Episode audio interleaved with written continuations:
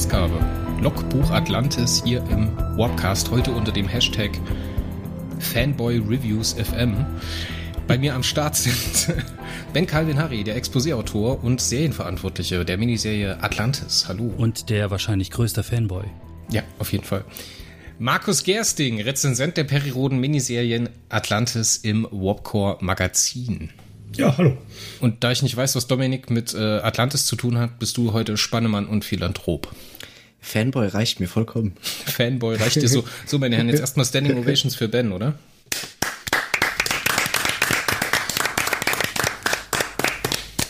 So, haben wir das auch erledigt? Das ist schon mal gut. Ich würde rot werden, wenn ich jetzt nicht gerade mitgeklatscht hätte.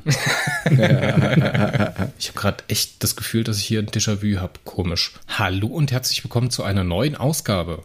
Logbuch Atlantis hier im Warpcast, heute unter dem Hashtag Fanboy Reviews FM. Bei mir am Start sind Ben Calvin Harry, der Exposé-Autor und Serienverantwortliche der Miniserie Atlantis. Hallo. Und der wahrscheinlich größte Fanboy. Ja, auf jeden Fall. Markus Gersting, Rezensent der Periroden-Miniserien Atlantis im Warpcore Magazin. Ja, hallo. Und da ich nicht weiß, was Dominik mit äh, Atlantis zu tun hat, bist du heute Spannemann und Philanthrop. Fanboy reicht mir vollkommen. Fanboy reicht dir so. So, meine Herren, jetzt erstmal Standing Ovations für Ben, oder?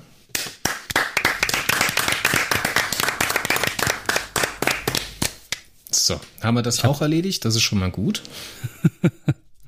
Ich würde rot werden, wenn ich jetzt nicht gerade mitgeklatscht hätte. das zwölfte Heft ist draußen und die nächste Miniserie hat einen Namen. Pratt 2, Perry Roden Atlantis 2 startet im März 2023. Wir schauen heute auf den Roman zurück, blicken nochmal auf die komplette Miniserie und ähm, spekulieren und fragen den Exposé-Autoren, was es so über Perry Roden Atlantis 2 zu wissen gibt. Und äh, ich habe gerade echt das Gefühl, dass ich hier ein Déjà-vu habe. Komisch. Naja, okay. Gehen wir erstmal rein. Das zwölfte Heft. Nekrolog. Warum heißt das Ding Nekrolog? Ist das Déjà-vu jetzt vorbei? Ja, ich frage mich auch gerade. Das ist gerade neu. Sind wir, noch in der, sind wir noch in der Zeitschleife jetzt? Okay. Habt ihr die rote oder die blaue genommen? Matrix. Beide.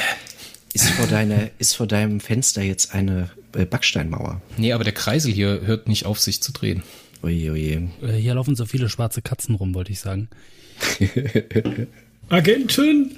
Warum heißt der, warum heißt der Roman Nekrolog? Ne, Nekrolog ist einfach ganz platt der profane lateinische Ausdruck für einen ganz gewöhnlichen Nachruf, wie er in jeder Zeitung erscheint oder im Radio läuft. Aber ähm, wer ist denn jetzt gestorben? dazu müssten wir jetzt so massiv spoilern. Nein, es ist einfach, also die Titel kommen ja immer so zustande, dass äh, du deinen Roman so dreiviertel fertig hast, der Chefredakteur bei dir anklopft und fragt, äh, wie soll das Ding jetzt heißen? Wir müssen das in den Shops anmelden. Und dann überlegst du dir verzweifelt irgendwelche Titel, die jetzt so halbwegs äh, passen und schlägst die dann dem Chefredakteur, äh, Chefredakteur vor und der wählt einfach den am wenigsten unpassenden aus. Und das wird dann halt der Titel. Oder ne, also er wählt schon den aus, den er am coolsten findet, natürlich. Nekrolog war in dieser Liste drin, weil das so einen schönen, endgültigen Klang hat. Das klingt düster, ist aber eigentlich gar nichts Düsteres. Ähm, und ist, äh, ja, es ist halt auch so ein Schlusswort. Ne? Der Nekrolog ist ja ein Schlusswort auf eine Sache, die zu Ende ist. Und das war so die Überlegung hinter diesem Titel. Bevor wir in die eigentliche Diskussion rund um den Roman einsteigen und äh, Ben mit unseren Fragen malträtieren, feuere ich hier mal eine ganz kurze Handlungszusammenfassung ab und in einer mir eigenen Art werde ich natürlich tausend Sachen vergessen, wo ihr dann eingeladen seid, mich zu verbessern. Ja, ja. Ganz kurze Spoilerwarnung, ganz Oh ja, kurze oh ja. Spoilerwarnung, ganz kurze Spoilerwarnung. Ihr kennt das, ihr kennt das, ihr kennt das. Jetzt kommt, er hat's gesagt, die Handlung des Heftes, wenn ihr es nicht gelesen habt. Wir haben euch gewarnt. Macht alles keinen Sinn, wenn man das Heft nicht gelesen hat. Wenn man die ganze Serie nicht gelesen hat, macht das hier keinen Sinn. Nee, komisch. Der Plan von Perry Roden, Sichu Dorksteiger und Quartam da Querta Magin, Hashtag Quartam das Raumschiff, entspinnt sich. Tolzei wird jedoch aufmerksam auf Ab, die... ab, ab, ab, ab. Tolkai. Jetzt geht das schon wieder los. Das wird nicht geschnitten. Wie ich bereits sagte, Tolzei wird jedoch aufmerksam. Tolzei wird jedoch aufmerksam Tolkai. auf die Datenübertragung und beauftragt Logan Dark sein Kommodeur mit Gegenmaßnahmen. Darts. Ach Gott. Echt jetzt Darts? Logan Darts? Ja, wenn es Tollzeit heißt, heißt es auch Darts. Nee. Ich habe nicht den Anspruch, innerlich äh, konkurrent zu sein. Dieser begibt sich auf die Löschung der kosmokratisch aufgewerteten Speicherkristalle, die Quartam über Casey in die Vergangenheit eingeschleust hat und schafft es im Vorbeigehen, das Programm zu löschen, was RCO zum Bombenattentäter machen soll, um Tolzei zu stören in seiner Aktion. Nur mit der Unterstützung der Strahlkraft und Caseys Überzeugungskraft können Perry Rodens, Sichus und Quartans Individualsignaturen, die hier so kleine Backpacker sind, im Signal gerettet werden und RCO erwacht jetzt mit seinem eigenen Bewusstsein und schlägt Tolzei in die Flucht. Als die Öffnung des Talagons dann doch wieder passiert in der zweiten Zeitschleife, nutzt RCO das herausgerissene Auge in Großbuchstaben um die freigesetzten Biozide hinter den Materiequellen zu bannen. RCO wird zu Rico in Klammern und Anführungszeichen gemacht. Wer kann es sonst anders machen, außer Periroden? Und stellt schlussendlich sicher, dass alle beteiligten Arkoniden einen Gedächtnisblock erhalten, um eventuelle Zeitparadoxa zu verhindern. Und Sichu, Perry, Rowena und Casey samt ihrem Kind düsen ab in die Zukunft. Was ein Ritt. Klingt, klingt vollständig, ja. Klingt vollständig. Ich habe bestimmt ein paar Sachen vergessen. Das war echt gut zusammengefasst. Das ja. wäre mir, glaube ich, schwer gefallen. In, du hast zweieinhalb Minuten gebraucht. Echt? Ja. Ja, ich schneide es runter auf zwei Minuten, gar kein Problem. Bam. Bam. Was ein Ritt. Zwölf Hefte am. Ende zusammenführen. Wie schwer ist das? Ich kann mir vorstellen, dass das irre schwer ist, wenn du nicht vorausplanst, sondern einfach so ein Heft nach dem anderen macht und guckst, wo die Reise hingeht. Das haben wir ja nicht gemacht. Wir hatten ja von Anfang an genau einen Plan, wo die Reise hingehen soll. Ähm, wenn du dir jetzt. Ist das jetzt, ist das jetzt das royale Wir oder sprichst du das Autorenteam? Das, ja, also wir im Sinne von ich und äh, alle, die mir teammäßig angeschlossen sind. Es war nicht der Pluralis Majestis, wenn, dann äh, ist das ganze Team ja natürlich adlig und royal. Das haben wir ja nicht gemacht. Wir haben ja von Anfang an genau gewusst, wo wir hinwollen mit dieser Geschichte.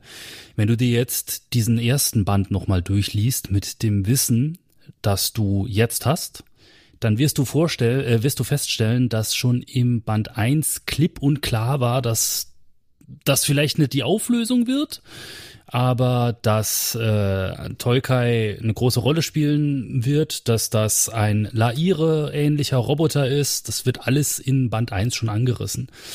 Ähm, so dass wir jetzt tatsächlich relativ wenig lose Enden hatten, die von den Autoren so zwischendrin reingestreut wurden. Quartam war eins von diesen Enden, was dann abgekürzt werden musste. Ähm, weil die Tanja den so gut geschildert hat und er hat uns so gut gefallen, dass wir den dann halt einfach äh, größer ausgebaut haben und in meinen Expos ist die Rolle dann immer wichtiger und immer wichtiger geworden. Das war so ursprünglich eigentlich nicht geplant. Also das Ende musste noch abgekürzt werden und ansonsten war es eigentlich, also wir hatten zwei mögliche Lösungen, wie ähm, der, wie, wie Perry und Sicho wieder in die Zukunft kommen. Wir haben uns jetzt für die offensichtliche entschieden Nämlich sie gehen einfach nochmal durch dieselbe Zeitmaschine. Ähm, und ansonsten war eigentlich alles von Anfang an klar. Also wir wussten im März letztes Jahr, beziehungsweise, ja, ne, sagen wir Mai, im Mai letztes Jahr wussten wir schon, wie dieser letzte Roman aussehen wird und der musste nur noch geschrieben werden. Das ist eine Ansage. ich weiß ja auch jetzt schon, wie Band 12 von äh, Staffel 2 enden wird. Aber das äh, Thema, da kommen wir gleich zu. Das macht mich fertig, wenn du das jetzt so sagst. Aber ähm, wir haben tatsächlich in der letzten DTK-Folge ja so ein kleines bisschen drüber gemutmaßt, wie lang so die Vorarbeit zu den mhm. Miniserien ist und haben festgestellt, dass wir einmal natürlich gesagt haben, okay, Slack könnte sowas sein, was irgendwie nochmal die Qualität zwischen den Autoren verbessert hat, aber auch, dass eben die Vorarbeit zu dieser Zwölf-Hefte-Serie einfach deutlich länger ist, als das in der Erstauflage sein kann. Hm? Ja, das hat aber mit, das hat, ja, das ist so, das hat aber mit Slack wenig zu tun. Das hat einfach mhm. damit zu tun, dass ähm, ich halt während der Michael Markus Turner noch an Vega gewerkelt hat, schon wusste, dass ich die nächste Miniserie machen würde. Und äh, noch bevor ich an meinem äh, Roman Vega 11 geschrieben habe, oder währenddessen, ich weiß es jetzt nämlich genau, schon ein grobes Konzept hatte für diese Handlungsstaffel jetzt. Mhm. Ähm, wäre, also das wird bei der nächsten nicht ganz so langfristig sein, einfach weil ich zu dem Zeitpunkt, als ich den Auftrag bekommen habe, schon eine andere Miniserie am Backen hatte, nämlich die jetzt aktuelle. Das verkürzt dann natürlich die Vorlaufzeit ein bisschen. Und du musst dir vorstellen, in der Erstauflage ist es dann noch krasser, wenn die ja mhm. ohne Pause Woche für Woche erscheint. Ich weiß zum Beispiel nicht, wie der äh, Hartmut, also der Wim van de Maan und der Christian Montegon das machen. Mhm. Weil da haben wir auch drüber nachgedacht und äh, ein bisschen so geguckt, äh, was wäre eigentlich realistisch, weil ähm, vielleicht hast du das mitgekriegt, dass wir irgendwie doch sehr lobend eigentlich über die Miniserie gesprochen haben und dann so ein bisschen überlegt haben, was sind Sachen eigentlich, die jetzt bei der Miniserie so gut gelaufen sind, die man auch realistisch in der Arbeit der Autoren untereinander in die Erstauflage rüberkriegen kann. Mhm. Ja. Und das, ja, das, also da das kann ich, da Frage, kann ich relativ, das realistisch ist. Ne? Ja, also dir kann ich relativ wenig zu sagen, einfach aus dem ganz banalen Grund, ich schreibe hier nicht für die Erstauflage. Mm. Und ich bin auch in dieser Kommunikation vom Erstauflagenteam nicht involviert. Also ich bin in ganz viel Kommunikation von der Redaktion her äh, drin, weil ich ja auch mit diesem YouTube-Kram und bis vor kurzem noch Report gemacht habe und den Kram. Äh, aber die Autoren untereinander, das sind quasi separate Teams, wenn du so möchtest. Mhm. Ich kann mir vorstellen, dass ähm, Slack bei der Erstauflage nicht so gut funktionieren würde.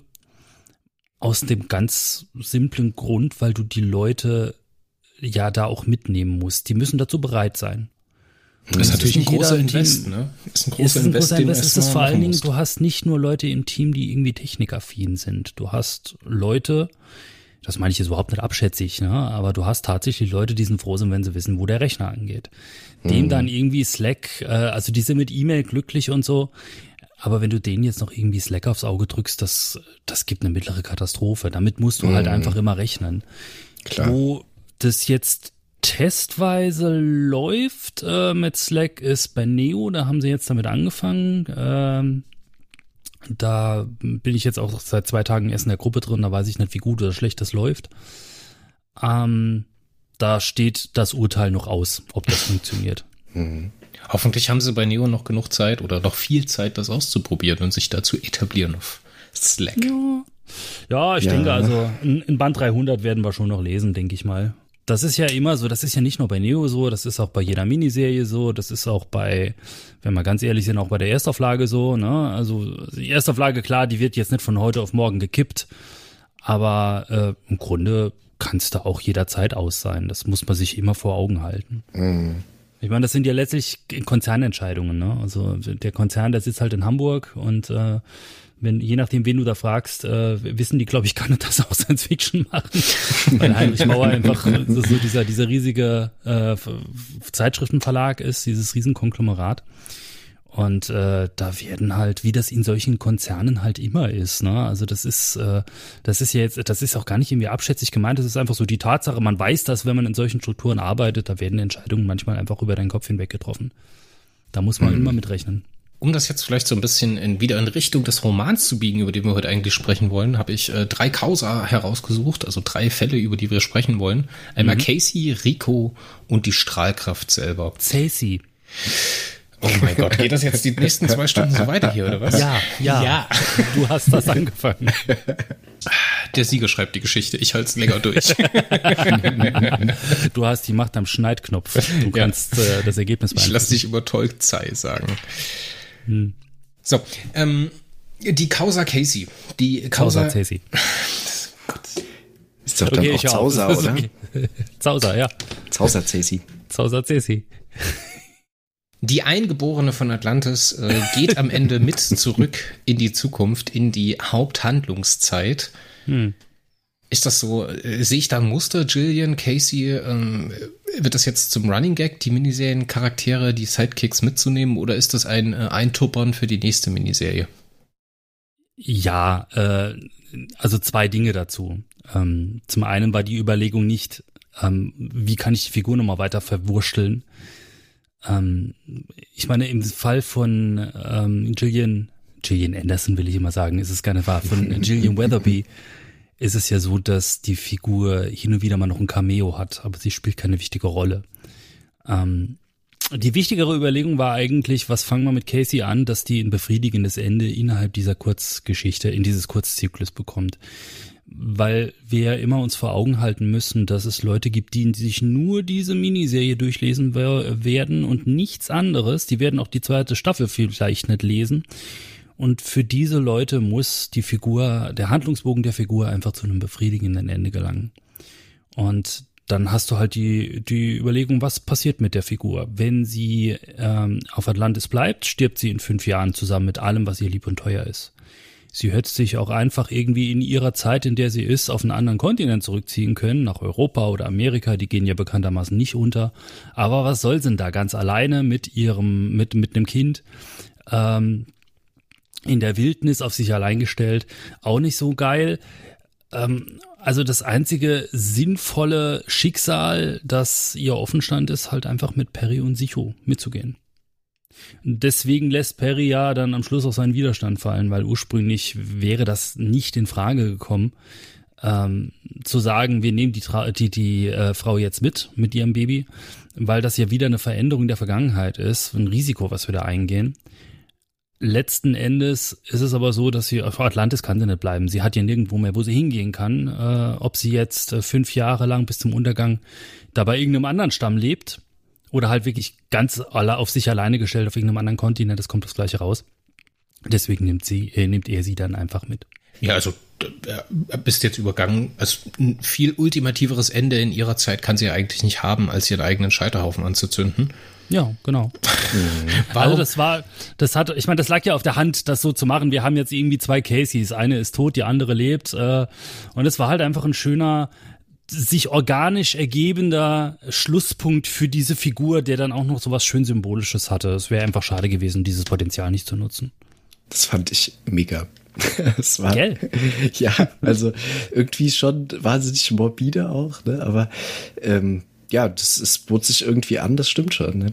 Aber ich glaube tatsächlich, dass auch dieses, ähm, wir holen jemand aus einer anderen Zeit in unsere Serien-Jetzt-Zeit ja durchaus was ist, was für Paraloden immer mal wieder gemacht worden ist. Mhm. Und ich glaube, das funktioniert auch mit der Figur. Und ich würde mich enorm freuen, die in der zweiten Staffel weiterzulesen. Ja, also ich sage es mal so, wir haben jetzt hier schon äh, die Ankündigung, dass eine zweite Staffel kommen wird. Wir haben einen Schlusspunkt, sprich, die hüpfen durch den Transmitter, sind wieder in ihrer richtigen Zeit und Casey ist dabei. Also da kannst du die jetzt an drei Fingern, glaube ich, zusammenzählen, ob sie in Staffel 2 nochmal auftaucht oder nicht.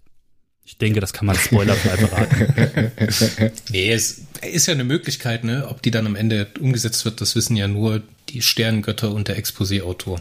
Gehen wir mal weiter, gehen wir mal zur Causa Rico. Mhm. Wie geil ist das denn?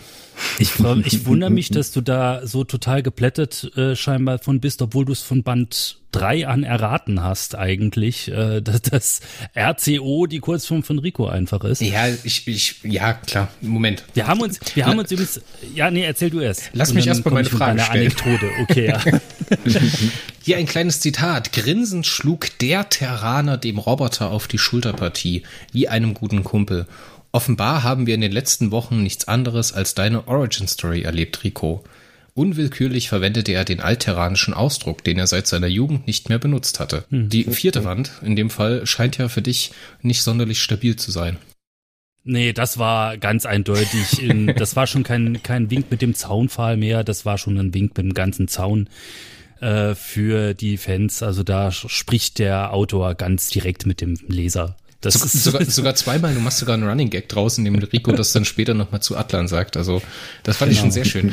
Vor allen Dingen gut gemacht, dass du, dass ihr den ja im Sprung zu Band 11, ne, mhm. eigentlich meine Hoffnung schon zerstört habt, weil ihr gesagt habt, okay, den benutzen wir jetzt als Bombe. Und natürlich mhm. ist man sich jetzt nicht ganz klar, wo der Plan eine Krücke hat, ne, ob jetzt eine Individualsignatur vom Quartam verloren geht oder eben dieses Schadprogramm, was Rico zur Bombe macht. Das war ja nur die Finte, ne? Also das war, um Tolkai einfach noch zusätzlich so ein bisschen zu verwirren, um äh, davon abzu, weil die waren sich drüber klar, dass der irgendwann erkennt, dass da YSEF-Konstanten mit in die und Erinnerungen in die Vergangenheit äh, gelangt sind. Und deswegen haben sie gedacht, wir brauchen da jetzt noch irgendein Ablenkungsmittel, um das Ganze so ein bisschen konfuser zu machen für unseren Gegner. Das erhöht einfach unsere Chance. Das war die Idee hinter dem Rico wird zur Bombe planen. Man darf mhm. sich als Exposé-Autor ja auch mal leicht machen. Zur Abwechslung. Ja, ich brauchte, ich brauchte das auch. Also wir, wir reden jetzt über technische Konstruktionen oder logische Konstruktionen von Geschichten. Ich brauchte an der Stelle auch einfach den Punkt, wo Rico ja äh, erkennt, dass er da benutzt wird und dann seine freie Entscheidung trifft, äh, dass er halt Tolkai das Auge da ausreißt. Ähm, und das ist einfach die Tatsache, dass er in dieser, in dieser Aufnahme aus der Vergangenheit, die er ja dann, die dann da mitgeschleppt wurde, gesehen hat, wie er da leichtfertig geopfert wird, ohne mit der Wimper zu zucken. Ähm, und das war im Grunde so der Grund, warum beim Expo-Schreiben darauf geachtet wurde, dass irgendwas an Datenaufzeichnungen auch mit in die Vergangenheit kommt. Weil äh, wenn du YPSEF-Konstanten da äh, durch die Zeit schubst, dann ist klar, da sind Erinnerungen, aber ein Roboter hat keine YPSEF-Konstante und keine Erinnerungen. Also muss es irgendwas Adäquates sein. Aber er wird ja zum Träger einer eines YPSEF-Quants, habt ihr es, glaube ich, genannt, eines Quantens von äh, oder Fragment oder irgendwie sowas, ja. Von ja. Tolzei. Habe ich das richtig? Ja, ich glaube schon, ne? Mhm. Sag mal, ihr Periroden-Profis, ihr könnt mir das doch bestimmt sagen. Wer hat denn dem RCO jetzt eigentlich die Haut von Tuglan umgehängt? War das Peri oder war das Sichu? Oder habe ich das jetzt ganz krumm? Ich habe nämlich keine Zeit mehr gehabt, das nachzulesen. Es war, ich glaube sogar Rowena. Also wird Rowena die. zur Mutter von Rico. Hm. Wenn du so Im Endeffekt, ja. Ja. Ich bin mir nicht sicher. Also im Expo steht, dass Rowena bringt diese, diese Tuklan-Haut auf äh, die Best Hope mit und äh, schmeißt sie dann halt irgendwo hin, wo sie aus den Füßen ist, damit sie sicher helfen kann, den ähm, Tarz zu jagen. Und das ist halt zufällig dieser kaputte Roboter. Der steht halt da rum, da hängt halt einfach diese Haut drüber. Das ist, so steht's im Expo dran. Hm, komisch. Ich kann es jetzt auch gerade mit Sicherheit nicht mehr sagen, aber ich, ich glaube, es war so. Also es kann sein, dass es Ach, im Roman ja. ein bisschen anders ist, weil der, der Kai hat sich, glaube ich, recht eng ans Expo gehalten, aber so ein paar Unterschiede sind da ja immer drin. Mhm. Ist das jetzt ein Bild ab dafür, dass Rico irgendwann aus dem Dioversum zurückkehrt? Könnte man ja auch da, mal spekulieren, ne? Das, das ist Erstauflagenkram, also da darfst du mich nicht fragen. Das ist, ja, aber ist da das, ich ist das entweder der Grund, warum du ran durftest an den Rico, oder Nö, das ich, war einfach, das war einfach so eine weiße Stelle, die einfach noch unangetastet war. Das war was, wir haben ein Setting, was eben, das, wo sich's halt anbietet. Ja, wir haben äh, hier eine Figur, die ähm, quasi äh, in den Originalromanen aus dem Nichts auftaucht, wenn man mal ganz ehrlich ist. Und die sowieso so ein bisschen unterentwickelt ist, was ihre Ursprungsgeschichte angeht. Und es bot sich einfach an, äh, zu sagen, ja gut, dann machen wir da so ein bisschen Fanservice und erklären, wo der Name Rico herkommt. Ich habe mich da immer nämlich gefragt, das habe ich dem Roman übrigens auch in seinem Interview äh, beantwortet. Ich weiß nicht, ob die Frage bei ihm vorkommt oder bei dir, deswegen mache ich das jetzt mal mit dieser Schleife. Ich äh, habe mich als Kind nämlich schon immer gewundert, was ist denn das für ein komischer Roboter überhaupt? In der Peripedia stand nur immer irgendwas von wegen Spezialanfertigung oder irgendwie sowas. Es wurde aber nie gesagt. Fertigung ja, es wurde nie gesagt, wer den gefertigt hat und was den so speziell macht. Aber ich fand es halt schon als Kind irgendwie merkwürdig. Der führt ja wirklich mit Atlan semantisch vollständige Unterhaltungen. Das konnte die Venus-Positronik nicht, das konnte der Robotregent nur sehr eingeschränkt. Warum kann das Rico? Warum ist der so viel besser als diese Superpositroniken? Äh, obwohl er das gleiche Baujahr quasi hat, ja, wie diese Venus-Positronik. Wie kann das sein? Und was ich dann auch immer so ein bisschen lustig fand, ist, wenn du dir, also in Band 50 taucht Rico auf. Das erste Atlantis-Abenteuer, Band 60, taucht Rico nicht auf. Obwohl wir kurz auf diese Kuppel gehen, in diese Tiefseekuppel gehen. In Band 70 taucht Rico nicht auf. Bis im letzten Atlan-Rückblendenkapitel, da ist er dann plötzlich da. Schwupps als wenn er schon die ganze Zeit in dieser Tiefseekuppel gewesen wäre. Es wird nie erklärt, wo der herkommt. Es wird nie erklärt, wie er in Atlants Besitz gelangt ist. Der ist plötzlich da. Und ich habe ja so so ein bisschen den Headcanon, so diese die Fan-Theorie, dass äh, Karl Herbert Scheer damals äh, anno 61 oder 62, ne 61 war es noch, ähm, diesen Band 70 geschrieben hat und dann so im letzten Kapitel ist ihm irgendwie so eingefallen, Scheiße, ich habe Rico vergessen. Er wollte es nicht nochmal ins Reine schreiben, ja. Und dann hat er einfach so in, im letzten Kapitel war er dann plötzlich da. Und das hat mich als Kind, als ich das gelesen habe, ich war da zehn oder so, hat mich das furchtbar gestört, weil das so unrund sich las. So, wo ist der jetzt plötzlich hergekommen? Ja, und äh, das war so mit die, die Überlegung.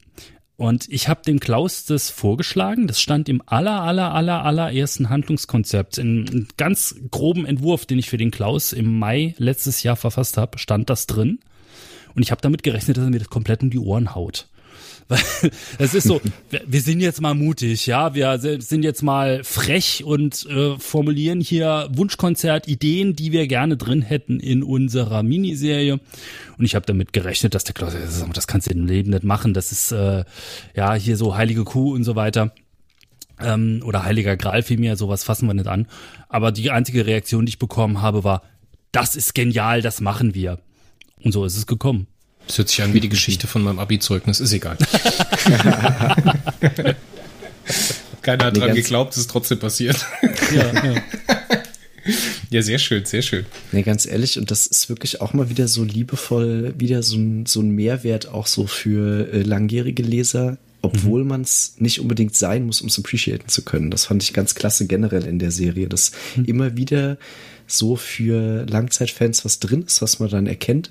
Ich habe enorm Spaß gehabt, das zu verfolgen. So ein bisschen dieses Rätselraten, ist er jetzt Rico, ist er nicht Rico? Ne? Also mhm. da haben sich ja auch äh, unsere Freunde vom RFE äh, sehr große Gedanken drüber gemacht.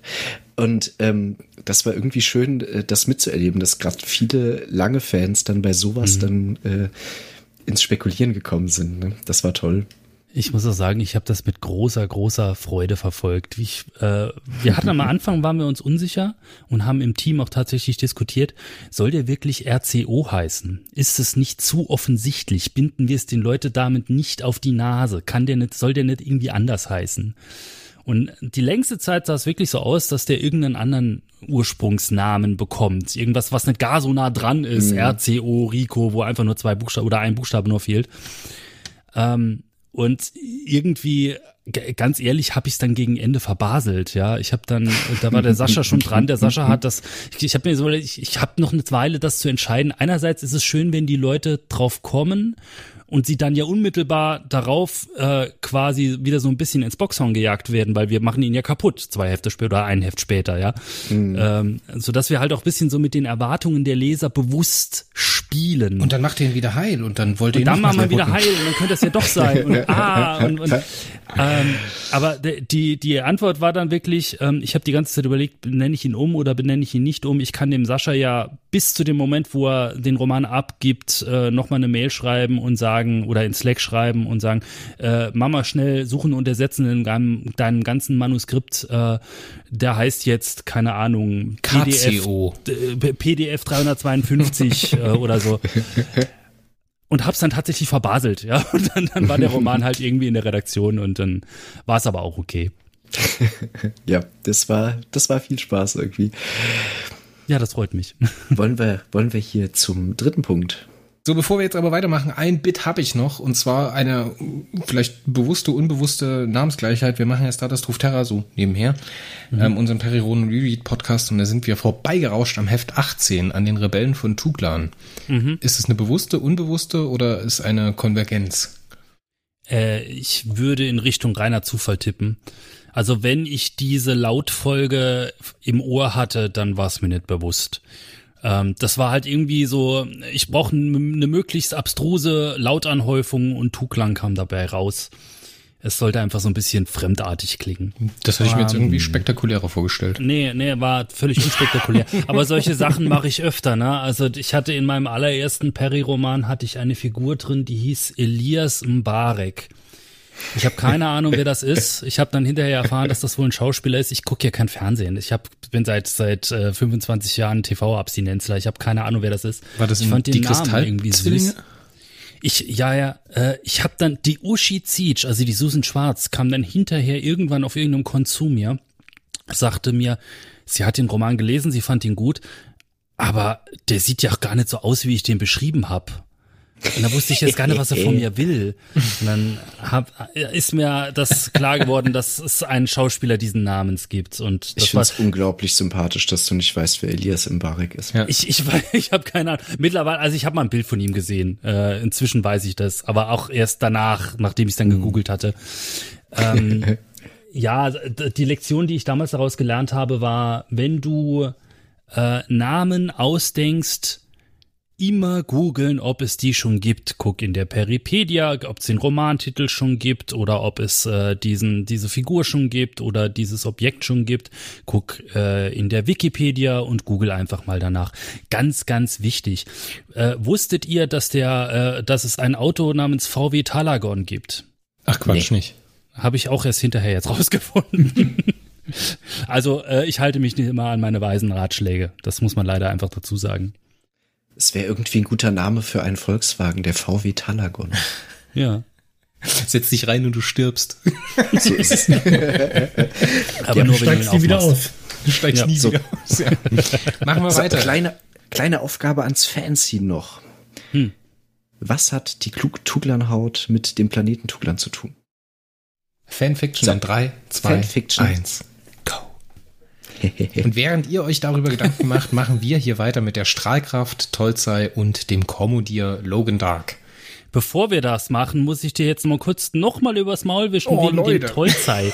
Es ist, also, ich kann dir auch erklären, warum es definitiv Tolkai heißt. Ich kann, ich, du hast mich nämlich nie gefragt, warum der so heißt. Ich hab doch gesagt, ich verkaufe das einfach als Hardfact. da gibt's eine Geschichte dazu, warum der so heißt. Oh, na schieß los. Ich will jetzt ähm, so sehr genau wissen jetzt, ob wirklich Kai Hirt in dieser Geschichte vorkommt, warum das Nein, der Kai Hirt, da, äh, Kai Hirt hat, also äh, er kommt am Schluss vor. Äh, das ist aber nur eine Tangente zum Ende. Ähm, die Geschichte war tatsächlich, dass ich überlegt habe, ich wollte einen Kosmokratenroboter haben als Bösewicht. Und die Ursprungsidee war halt zu sagen, äh, Kairol der 973. oder irgendwas. Weil wir hatten schon so viele Kairolls. Dann habe ich mir überlegt, hm, wir hatten schon so viele Kairolls, wir brauchen nicht noch einen Kairol. Und dann habe ich überlegt, was gibt's denn noch so? Und mich hat's übrigens auch das schon als junger Mann immer gestört, dass es 40 Milliarden Kairolls gab, aber nur einen Laire. Und meine Idee war wirklich zu sagen, der Bösewicht heißt Laire 2. Und das wollte der Herr Frick aber nicht, weil nee, da hat der Herr Frick gesagt, äh, das könnt, das kannst du nicht machen. Das ist, äh, das war wirklich eine heilige Kuh, dass er gesagt hat, äh, wenn wir das machen, dann äh, die Leute werfen uns dann vor, wir würden bei Willy Volz abkupfern und klauen und hätten keine eigenen Ideen. Und da hatte er wahrscheinlich auch recht.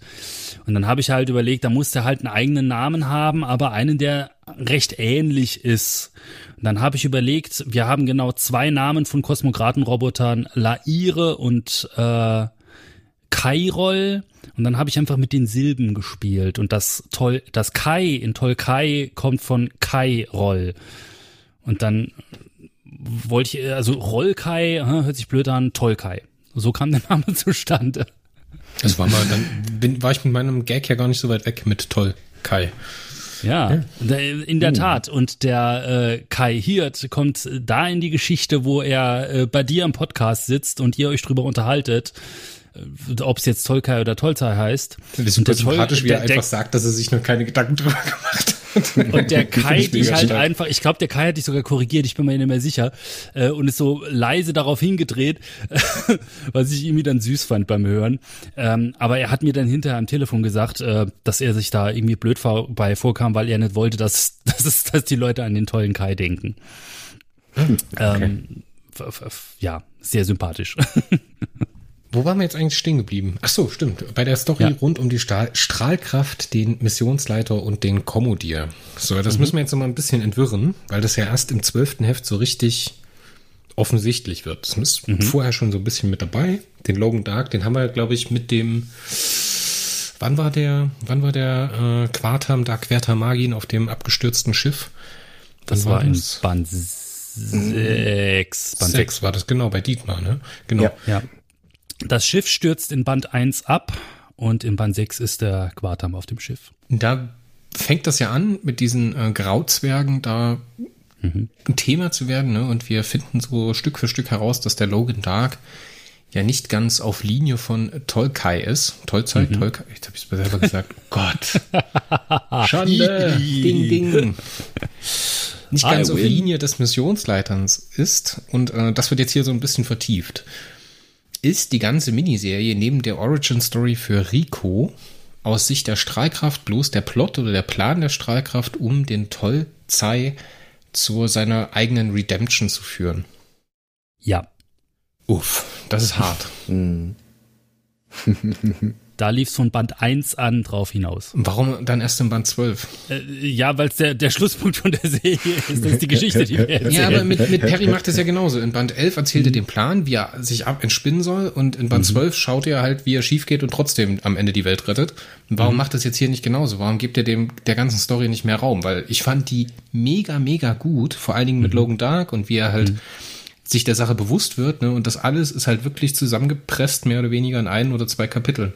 Ja, ähm, das ist, ähm, zusammen kann man ruhig ganz offen sagen, das ist eine handwerkliche Schwäche.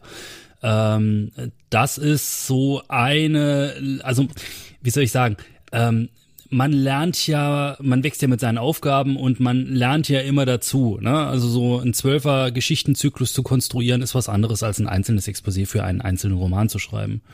Und ähm, das war halt einfach so ein Punkt, wo ich mir jetzt auch im Nachhinein sage, okay, da hast du ein bisschen Potenzial verschenkt. Das hätte man größer größer machen können. Es war aber auch so ein bisschen der Dramaturgie der Geschichte selber geschuldet. Wir haben halt alles aus Perrys Perspektive äh, aufgebaut und äh, Tolkai selber kommt ja erst relativ spät, hat er ja seinen richtigen, echten ersten Auftritt, wenn man mal von Band 1 absieht, wo er kurz mal ins, durchs Bild rennt. Ähm, und dann haben wir halt auch erst bei Band 10, wo das ja offensichtlich wird, äh, wo wir mal so in die Innenperspektive wechseln, was schon sehr bewusst so geplant war. Also das war jetzt nicht so, ähm, da, der Harry wusste nicht, was er da tut. Das war schon eine sehr bewusste Konstruktion. Aber so im Nachhinein ist es, wie du sagst, dem hätte man im Vorfeld vielleicht ein bisschen mehr Raum geben können. Ich hatte den Gedanken, ähm, wir bauen das als Twist auf. Das ist was, was der Leser dann irgendwann rausfindet und dann ist er geschockt, weil er damit nicht gerechnet hat. Dass es nur drum geht, hier der Junge will sich irgendwie, äh, also will im übertragenen Sinn vor einen Zug springen und äh, das Raumschiff will ihn quasi retten und zum, zum richtigen Kosmokratendiener machen. Das sollte ein Twist sein. ähm, aber das ist halt so, ich meine, im Prinzip, wenn du Ideen sammelst, du hast, äh, du, du schmeißt tausend Ideen an die Wand, äh, 999 bleiben kleben und eine fällt halt runter. Und ich denke, das ist dann aber auch immer noch ein ganz guter Schnitt. Ja, auf jeden Fall. Ne? Das ist halt sowas, wa- wie gesagt, mir hat diese, dieser Moment total gefallen. Ich habe ja auch ein kleines Zitat noch rausgesucht, nämlich auf die Frage hin, äh, oder auf die Frage Logans hin, was denn die Strahlkraft getan hat, um Tollzeit zu stoppen, antwortet das Schiff ganz trocken, ich habe dich erschaffen. Und das war so. Also ich war da wirklich, ich war Mega. in Logan Dark drin und habe das so miterlebt und ich fand das richtig, richtig toll. Und ich fand es auch gut, wie, wie Casey ihn so Stück für Stück zu dieser zu dieser Einsicht, zu diesem Bewu Selbstbewusstwerden ähm, so hingeführt hat. Ne? Das ist eine Coming-of-Age-Geschichte eines, eines, eines Zwergandroiden. Muss man auch erstmal machen. Ja, also im, im, im Grunde ist es das. Ja, ich fand's hier einfach auch schön, äh, dass wir hier auch Casey nochmal eine Gelegenheit gegeben haben zu glänzen. Die war in den letzten Bänden so ein bisschen untergegangen. Ich wollte ihr noch so ein bisschen strahlenden äh, Abschied verschaffen und da sollte sie halt auch nochmal aktiv werden und was Entscheidendes zur Lösung beitragen und nicht einfach nur diesen USB-Stick da durch die Zeit äh, tragen, sondern äh, dann tatsächlich auch aktiv aufs Geschehen einwirken. Das war mir schon sehr wichtig. Und ich glaube, das ist ganz gut gelungen dann auch in der Szene. Ja, vor allem, äh, ich denke, der Logan Dark äh, ist halt, die Serie heißt ja auch Perry Rodan und nicht Logan Dark. Das hört sich so ein bisschen an wie Ren Dark. Muss ich wieder denken. Ja, jetzt, wo du Ähm, aber ich denke, ja. das, das passt schon ganz gut eigentlich, ich denke, weil es ist so, so, so ein Seitencharakter, äh, der, Mhm. der mitläuft, der wichtig ist, aber der dann auch äh, nicht zu wichtig ist. Denke ich, das passt ganz gut. Ja, ja. Meiner Meinung nach. Auf ja, jeden Fall. Ist, mir ist es halt auch wichtig, dass du immer nur Figuren hast, die dann auch quasi einen äh, Handlungsbogen mit sich bringen. Das gelingt nicht immer. Äh, andere Fälle, wo mir das nicht so schön gelungen ist, aber ich glaube, bei Logan Dark, da bin ich ganz glücklich mit diesem Handlungsbogen. Das ist eine Nebenfigur, Markus, wie du sagst. Der ist nicht wichtig in, im, im eigentlichen Sinne. Aber trotzdem ist es eine Figur, wo du, wie Chris sagst, quasi drin bist und mitfieberst und du verstehst, warum er wie reagiert. Und das ist mir schon ganz wichtig, wenn ich eine Geschichte konstruiere. Ja, ich denke, er hat vor allem die wichtige Aufgabe, ihm halt Perry überhaupt eine Chance zu geben, weil ähm, Mhm. gegen so einen Kosmokraten äh, hast du natürlich schlechte Karten, wenn du da nicht irgendwas hast, wo du äh, einen Hebel ansetzen könntest. Ja, es ist eine Teamarbeit, ne? Also es ist äh, diese komplette Auflösung funktioniert nur, weil alle am selben Strang ziehen und äh, inklusive Rico. Und nur dadurch kriegen sie Tolkai dann besiegt letzten Endes. Hm. War das für dich ein großes Ding, dass du quasi jetzt eine eigene kobaltblaue Walze hast?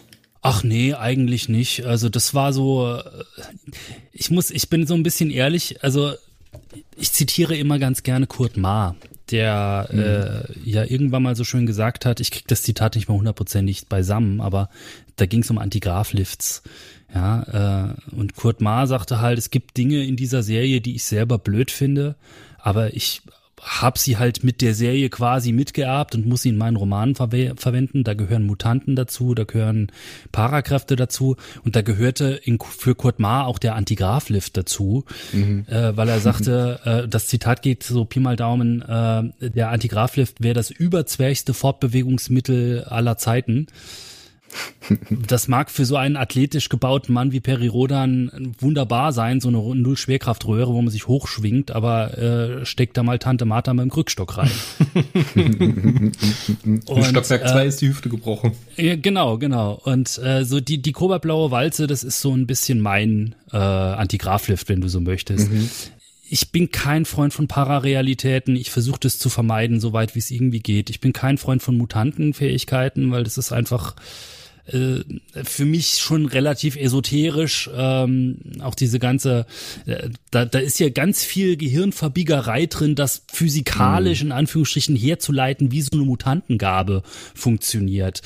Ähm, und da, da bin ich kein großer Freund von.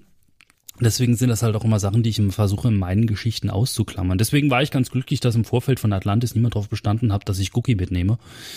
ähm, das weil wir tatsächlich ganz ohne Mutantenkräfte auskommen. Selbst bei Casey, mhm. Casey wurde ja öfter mal gemutmaßt, auch von den Lesern, äh, ob mhm. sie vielleicht irgendwie eine, eine Empathin ist oder eine, eine Mutantin ist. Äh, das äh, war auch durchaus Absicht. Da sollte auch so ein bisschen Unsicherheit, man soll ja so ein bisschen rätseln können. Ne?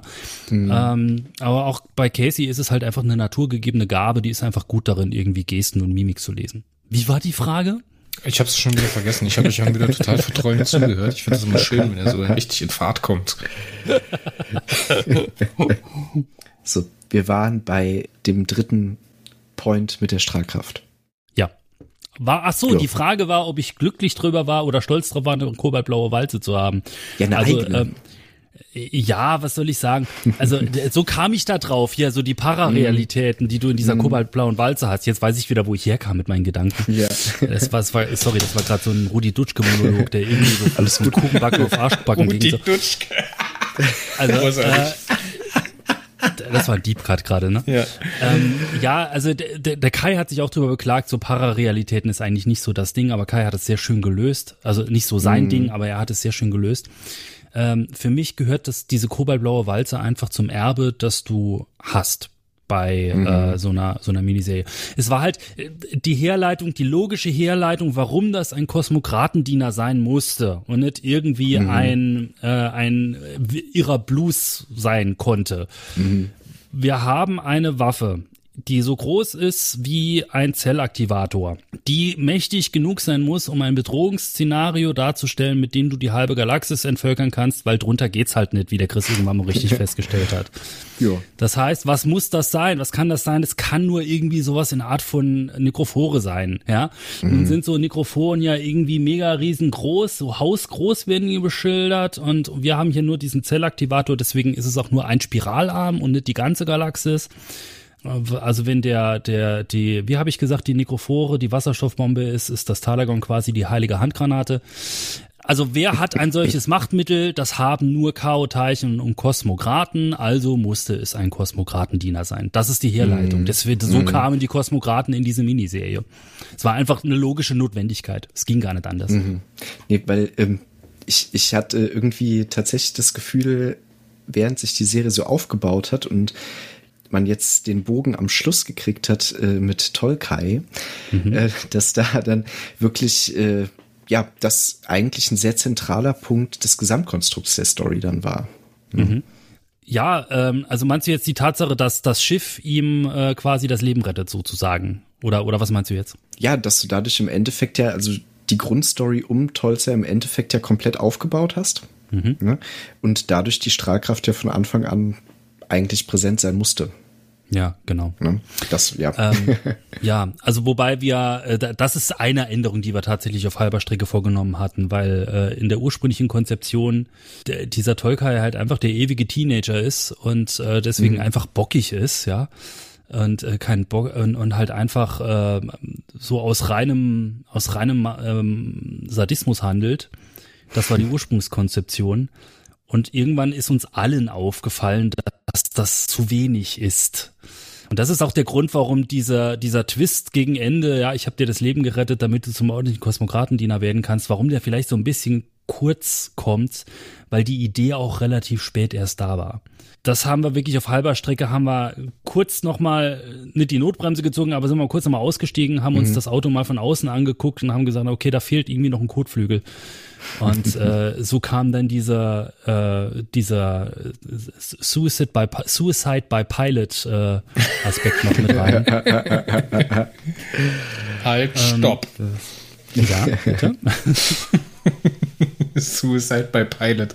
Großartig. Ich glaube, das heißt Sehr wirklich schön. so. Ich habe das nicht erfunden. Ich, ich habe eine, eine Lesermail bekommen, wo das drin stand. Und ich ging einfach davon aus, dass das, äh, dass, dass der klingt offizielle Begriff dafür ist. Klingt irgendwie Ja, das ist ja dieser erweiterte Suizid. Ne? Wenn er irgendwie im Pilot jetzt irgendwie auf, äh, so, keine Ahnung, sein Flugzeug ins Wasser stürzen lässt und dann sämtliche Fluggäste mitnimmt und so.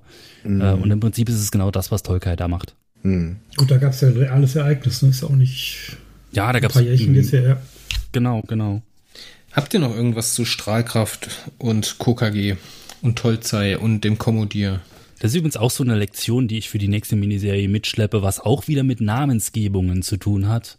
Ich kann dir nicht sagen, wie oft ich Strahlkraft schreiben wollte und dann später im Exposé Leuchtkraft stand. Hab ich gerade Leuchtkraft ich, gesagt? Oh je. Nein, nein, das ist mir, ist mir nur gerade so eingekommen, weil ich in Ungedanken einfach Leuchtkraft geschrieben habe und äh, hab's gar nicht gemerkt. Und den Autorenkollegen ging's ganz genauso. Also Namensgebungen sollten, auch wenn es bewusste Anspielungen und bewusste Hommages an andere Namen aus der Serie sind, äh, nicht zu ähnlich sein. Das ist keine gute Idee. Ist natürlich auch gerade echt fies, dadurch, dass die Leuchtkraft in der Erstauflage so in Anführungszeichen präsent ist. Ja, das war ja nicht geplant, das ja, war nicht geplant. Ja, Als ich ja. das konzipiert habe, war die, war die Strahlkraft, äh, die Leuchtkraft in der Erstauflage irgendwo in Weltraumfernen unterwegs, ja. Äh, die ist wohl bei Mission Sol, ah, war es die erste oder die zweite Mission Sol? Die erste ist so nochmal aufgetaucht, dadurch hatte ich sie auch so ein bisschen präsent nochmal. Äh, wobei das zu dem Zeitpunkt halt auch schon wieder zwei Jahre her war. Nee, das war da in der zweiten, als, als Alaska mit dabei war. Ich meine, es war nee, in der ersten. Es war auf Evolux und es war auch der erste, weil das Titelbild stammt von Dirk Schulz. Der Arndt Drexler ah, hat okay. nämlich alle anderen Titelbilder in Gelb gemacht und äh, das Titelbild mit Alaska drauf, das ist nicht in einfarbigem Schema. Das ist kein Drexler hm. Titelbild. Das triggert mich übelst. Das macht mich rasend. Das war der Mark Herren-Roman, war das, äh, ich glaube, die Nummer 6 von Soul 1. Siehst genau, du, da kommt, genau. Marco, da kommt Markus Gersting wieder ins Spiel der mhm. einfach mit solchen Facts um die Ecke kommt. ja, das war äh, Marks großes Comeback quasi oder seine, ja. seine, seine Stippvisite, die er dann nach ein paar Jahren nochmal machen durfte im Periversum. Deswegen ist das ein Alaska Sedler Roman, weil Alaska der große, äh, Quatsch, äh, Mark der große Alaska-Fan ist. Mhm. Noch einen kleinen Kritikpunkt und einen letzten Punkt äh, zum Abschnitt rund um die Strahlkraft, den Kommodier und den Missionsleiter. Und ähm, ich, ich mache mir schon Gedanken, weil ich mich die ganze Zeit verbabbel und ja, die richtigen Wörter ja. nicht rauskriege. Wenn ich hier drei Sachen wieder auf einmal mache, das ist schon wieder Wahnsinn. Ja, mach doch nur eine auf einmal. Ja, auf jeden Fall. Die letzte Frage zu diesem Blog ähm, ist, warum ist denn der Kommodier am Ende nicht nochmal mit dabei? Wurde der rausgeschmissen? Wurde der gekürzt? Der hätte meiner Meinung nach seinen Auftritt am Ende so an der Seite von, von Tolzei nochmal verdient gehabt. Na, der hätte noch mal kurz in die Kamera lächeln dürfen, ne? So wie bei Legend of Zelda, wenn am Ende noch mal alle Charaktere im Abspann durchlaufen, ja. wenn das kurz Ja, es, es, es, gab, es gab, ursprünglich war das auch so im Expo stand da ursprünglich mal drin, dass er dann auch noch mal in diesem äh, Raum unter der Tiefseekuppel auftaucht und hilft, diesen Transmitter zu äh, demontieren. Äh, die sah im Expo ursprünglich ein bisschen anders aus, die Szene, und ist dann irgendwie beim Umbau dieses Expos ist der Logan Dark leider äh, durch die Ritzen gerutscht. Ja, der hat einen distanzlosen Schritt ins Abseits gemacht. Genau. Ja, das war, das sagst du, da sagst du was Richtiges. Eigentlich hätte das passieren müssen. Eigentlich hätte er nur mal, das hätte ja gereicht, wenn der in meinem Nebensatz erwähnt wird. Ne? Das war ein bisschen schade. Das ist, äh, ist uns leider dann durchgerutscht. Ja, stark. Ich glaube, mehr braucht man mhm. zu dem Roman jetzt im Detail erstmal gar nicht mehr sagen. Ich würde mhm. ganz gerne mit euch gemeinsam nochmal so über die einzelnen Stationen des, der Miniserie flanieren und vielleicht so ein Gesamtfazit mal hinten rauswerfen. Markus. Das war ein sehr pittoreskes Bild. Mhm. Ja, ähm, ich habe ja jetzt mal eine Auflistung der äh, Warpcore-Rezensionen mit den Punkten. Wollt ihr die Einzelpunkte hören oder die Punkte zusammen? Ja, klar, gehen wir, gehen wir doch einfach mal von 1 bis 12 durch. Du gibst mir die Warpcore-Rezensionspunkte und ich mache mal den äh, Wertungsdurchschnitt bei Goodreads. Hm, okay. Mhm. Ja gut, fangen wir mit Nummer 1 an. Ben Kavinhari im Land der Sternengötter. Am Vorabend einer Katastrophe. Sie erreichen einen todgeweihten Kontinent. Ja, der hat mich so ein bisschen auf den falschen Fuß erwischt. Ähm, da habe ich bei Amazon leider nur zwei Punkte vergeben. Sense of Wonder 1,5. Zyklusflow, muss ich sagen, äh, habe ich von Anfang an überzeugt. Das war volle zwei Punkte. Der Autor, äh, da hast du mich wirklich ein bisschen auf den falschen Fuß erwischt, Ben. Ähm, ja, das war. Ähm, du, du, hast dich, du hast dich in erster Linie an dem Sprachgebrauch äh, oder an, an der Sprache von Casey, glaube ich, gestört. Hm, ne? genau, das war, genau. das war, glaube ich, der, der Hauptknackpunkt bei dir, ja.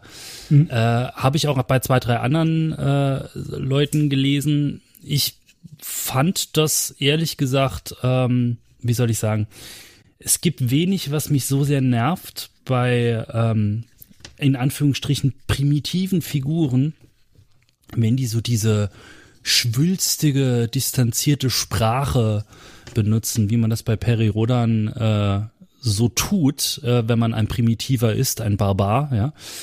Und Casey tut es ja auch, aber mir war es halt schon wichtig, um auch zu zeichnen, dass sie äh, einfach eine lebenslustige, fröhliche und ein bisschen flapsige Figur ist, dass er halt einfach lebenslustig, fröhlich und ein bisschen flapsig redet.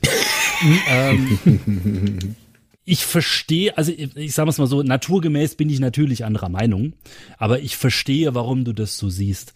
Ich meine im Endeffekt, ähm, im, im Endeffekt äh, war es mir einfach wichtiger, die Figur in ihrem Charakter zu zeichnen. Und äh, ja, ob das jetzt der richtige Sprachgebrauch war, darüber kann man sich gerne streiten. Äh, ich bin der Meinung, dass die, dass es wichtiger war, die Figur dann entsprechend auch so zu zeichnen, dass sie beim Leser auch so ankommt. Mhm. Oder war es halt irgendwie mehr das Zielpunkt, wo man sagt, okay, äh, jemand, der jetzt wirklich neu einsteigt, äh, den kannst du jetzt nicht mit so einem 60er Jahre äh, Steinzeit ähm, Bild dann überfallen, sondern gibt es einfach eine Person, ja. die halt einfach modern ist. Also im Prinzip liest sich halt wie, wie ein moderner Jugendlicher aus. Es ist ja auch das moderne Bild, das man von mhm. diesen Menschen aus der Zeit hat. Das muss man ja auch ganz einfach mal sagen. Die waren ja, äh, ich meine, das waren ja Menschen wie du und ich, ja äh, die hatten vielleicht eine andere Sprache und eine andere Begriffswelt, aber äh, die hatten auch Humor, die waren auch lebenslustig, äh, die, die, und, und die hatten damals gab es sicherlich auch schon Leute, die, wenn sie unvorstellbare Phänomene gesehen haben, wie irgendwelche Raumschiffe oder so, äh, oder Sachen halt, die sie sich nicht erklären konnten, die dann eben nicht ehrfürchtig auf die Knie gefallen sind. Das gab es damals, wie es es heute gibt. Mhm. Ich halte das Porträt tatsächlich für durchaus realistisch. Also ich denke, das ist das, was ich schon mal gesagt habe, ne? Auch diese ganze Entwicklung von Casey. Es gab ein, zwei Leute, also wir haben ja von Anfang an gesagt, dass die fix ist und schnell lernt und äh, Dinge halt einfach, die, die ist gut, die kann Dinge, die, die, die hat Sachen drauf, ja, und die versteht Dinge einfach schnell äh, und nimmt auch diese Begrifflichkeiten dann sehr schnell an. Und da gab's halt auch ein, zwei Leute, die gesagt haben, äh, dass das unrealistisch wäre. Aber ich sage halt, und da bin ich felsenfest von überzeugt, so ein Kulturschock funktioniert immer in die umgekehrte Richtung. Wenn ich in eine primitive Gesellschaft komme, bin ich schockiert. Äh, wenn, wenn ich als, als Primitiver in eine fortschrittliche Gesellschaft komme, dann staune ich vielleicht über die tollen Möglichkeiten, aber ich bin da nicht, also keine Ahnung, vielleicht habe ich auch so ein bisschen Ehrfurcht oder so.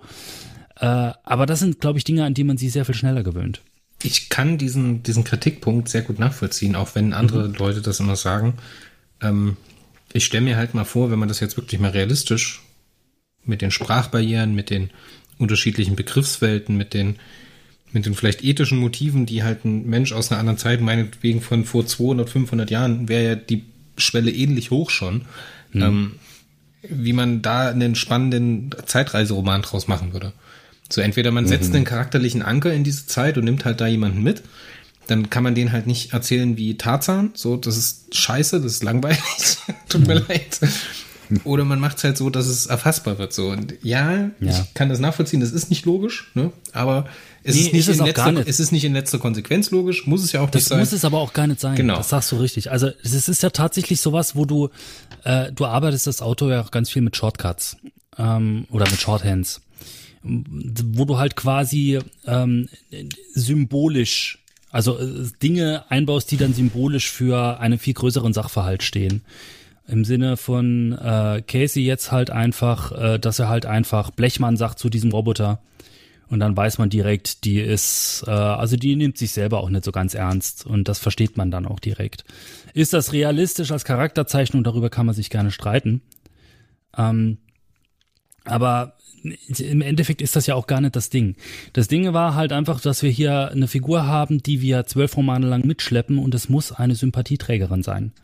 Und das hat ja auch irgendwie funktioniert. Die Figur ist scheinbar ganz gut angekommen, zumindest was ich so mitbekommen habe. Äh, Gab es viele Leser, die die halt auch sehr ins Herz geschlossen haben und das war auch das Ziel. Und ich denke, dass die Art und Weise, wie wir sie geschildert haben, die ja relativ konsistent war über die äh, konsistent war über die zwölf äh, Romane hinweg, ähm, dazu viel beigetragen hat. Und dieselbe Diskussion hatten wir letztes Jahr mit Jillian, also. Jetzt, also komm, Haken dran, ich, ich kann es auch nicht mehr hören. Auf jeden Fall. Wir sind Also, jetzt auch von unserer Einzelhefte-Bewertung schon wieder ganz schön abgewichen. Ja, gibt sechs Punkte. Lass uns das jetzt einfach mal runterrattern, Ja, komm, wir ziehen das hier, jetzt durch. Wir Die gehen sechs gleich nochmal. Pam, pam, pam, pam, pam. Also Band 6, äh, also Nummer Band eins 1 gibt's sechs bekommt auf warpcore.de in der Rezension sechs Punkte von Markus gesamt. Auf Goodreads sieht das aus mit 3,65. Das ist natürlich keine 10er-Skala, sondern eine 5er-Skala. Wobei man sagen muss, ähm, eine Wertung zwischen 3 und 4 ist schon sehr hervorragend. Ne? Also eine 3,65 ist deutlich über 3. 3 ist die gute Bewertung. 4 ist die hervorragende Bewertung. 5 ist die perfekte Bewertung. Oder das perfekte Buch. Markus, auf was kommst du denn bei der, beim zweiten Heft? Ja, das war Lucy Guts Roman, Festung Arconis. In der Vergangenheit gestrandet, sie werden von einer Arkonin gejagt. Ja, äh, Invasion 3 Punkte, Sense of Wonder 1,5. Zyklusflop passt auch, 2. Autorin war, ich fand den Roman hervorragend, nur 2. Gibt in Summe 8,5 Punkte. Und auch hier Das zieht Goodreads nochmal deutlich an mit 3,8, also macht nochmal einen Sprung und 0,2 Punkte ist bei einer 5er-Skala ein ganz, schöne, ganz schönes Ding. Jetzt muss man sagen, wir sind jetzt zum Zeitpunkt des 12. Heftes an dem Punkt, wo alle Hefte verfügbar sind und es gibt ja sehr, sehr viele Leute, die das als Paket lesen. Da will ich auch gleich noch mit euch drüber sprechen. Machen wir weiter mit Band 3. Ja, das war der Sascha Wennemann. Fluchtpunkt Venus ähm, war der Roman, der mir äh, in puncto Technik am, wirklich mit Abstand am besten gefallen hat. Das ist die letzte Chance auf dem zweiten Planeten. Es ist ein Wettlauf gegen die Zeit. Ähm, von der Immersion habe ich noch mal einen halben Punkt mehr, so 3,5. Sense of Wonder bleibt bei 1,5. Zyklus Flow bleibt bei 2. Auto habe ich jetzt ein bisschen runtergenommen. Bei 1,5 sind wir auch bei 8,5 Punkten. Ähm, fand ich war ein toller Roman, äh, hat durch Technik überzeugt und vor allem Psycho Dogsteiger hat mich echt begeistert in den Roman. Äh, die kriegt noch mal was selbstständig zu tun und das fand ich sehr gut umgesetzt. Und auch hier geht die Goodreads-Wertung nochmal hoch. Wir gehen auf 3,89. Das ist also nochmal 0,09 hoch. Ähm, für ein Erstlingswerk eines Periroden-Autoren, das ist schon mal eine Hausnummer, die Sascha Fennemann da einfach mal in die Landschaft ballert. Ähm, Sehr, sehr gut aufgenommen. Und jetzt kommen wir in diese Phase hinein, wo wir immer mal abwechselnd die Build-Up-Romane haben und danach kommt die Delivery und das spiegelt sich auch ganz klar in den Bewertungen, zumindest auf meiner Seite bei Goodreads, ab. Ja. Wie sieht's bei dir aus äh, mit Band 4? Ja, das ist der Olaf Briel, der Raumschiffsfriedhof, Nutzsprung ins System der blauen Sonne. Die Schrottklammer erwarten Sie. Ähm, ja, das war so ein Roman, das äh, ist so nah an, an Oma töten. Wenn man da am Schluss die Unita umbringt, das gibt nicht keine positiven Punkte bei mir. Immersion war 2,5, äh, Sense of Der Wonder Fachbe- 1,5. Der Fachbegriff, lieber Markus, ist Folzen. Ja, Holzen, übelst ja. So abgefolgt. ist es. Ja, die, die tote Oma bezieht sich ja auf den Robert Corvus Roman. Ähm, da haben wir uns nachher drauf geeinigt. genau. Äh, Zyklusflow, der reißt bei mir ein bisschen ein, weil im Prinzip, das ist so, ähm, äh, wenn man so in die Story reinkommt, man kommt in diesen Raumschiffsfriedhof, man, man fängt an zu basteln, äh, Psycho Dogsteiger baut das Raumschiff wieder zusammen, ähm, man setzt sich mit diesen Schrottsammlern auseinander, einigt sich irgendwie und dann auf einmal äh, die Marks kommen, alle, äh, die Unita hauen ab und zack, tot. Das äh, war so, so ein krasser Umschwung in der Story, das, das ähm, hat mich an der Stelle so ein bisschen rausgerissen. Und ähm, Ja. ja. in Ja, Summe der sind wir dann bei 6,5 Punkten dann. Der Schluss ist da tatsächlich ein bisschen abrupt, das da stimme ich dir zu. Äh, mir war halt also ich war davon überzeugt und davon bin ich immer noch überzeugt, dass an die Stelle vom Erzählfluss, also ich habe diese Miniserie als Gesamtzyklus gesehen und da gehörte vom Erzählfluss her einfach ein Einzelabenteuer hin. Einfach so, so die, quasi so die erste richtige reguläre Folge nach dem Pilotfilm, ja, wo die, die Crew halt erste Abenteuer erlebt. Ja, das erste richtige. TNG-Ding ist das, ja. Ja, ja, so die erste richtige klassische Standardmission, die wollte ich da unbedingt drin haben. Das ist dieser Roman 4. Und der Roman 4 macht nach der Lektüre von Roman 12 nochmal mehr Sinn, mhm. weil da sind ganz viele wichtige Dinge drin. Ne? Einmal mhm. die Origin Story von RCO beginnt, so mhm. richtig. er fängt an, seine Rolle zu spielen. Und ja, du, ich glaube, du hattest mir selber gesagt, wir hatten zu dem Zeitpunkt miteinander geschrieben und du hast so ein mhm. gelangweiltes, ach, jetzt wart doch mal ab, das wird schon alles Sinn ergeben. Das war, glaube ich, das erste Mal, dass du mir den, den, den Spruch gedrückt hast, ja. Bei ja. Goodreads erhält das Heft eine deutlich schlechtere Wertung mit einer 3,65. Wir droppen hier von einer 3,89 mhm. zu einem äh, etablierten, bekannten Autor im Periversum Miniserien-Universum ähm, zu einer 3,65. Mhm. Das ist schon relativ deutlich. Machen wir mal weiter mit dem fünften Band, mit dem kongenialen Auftritt von Michel Stern.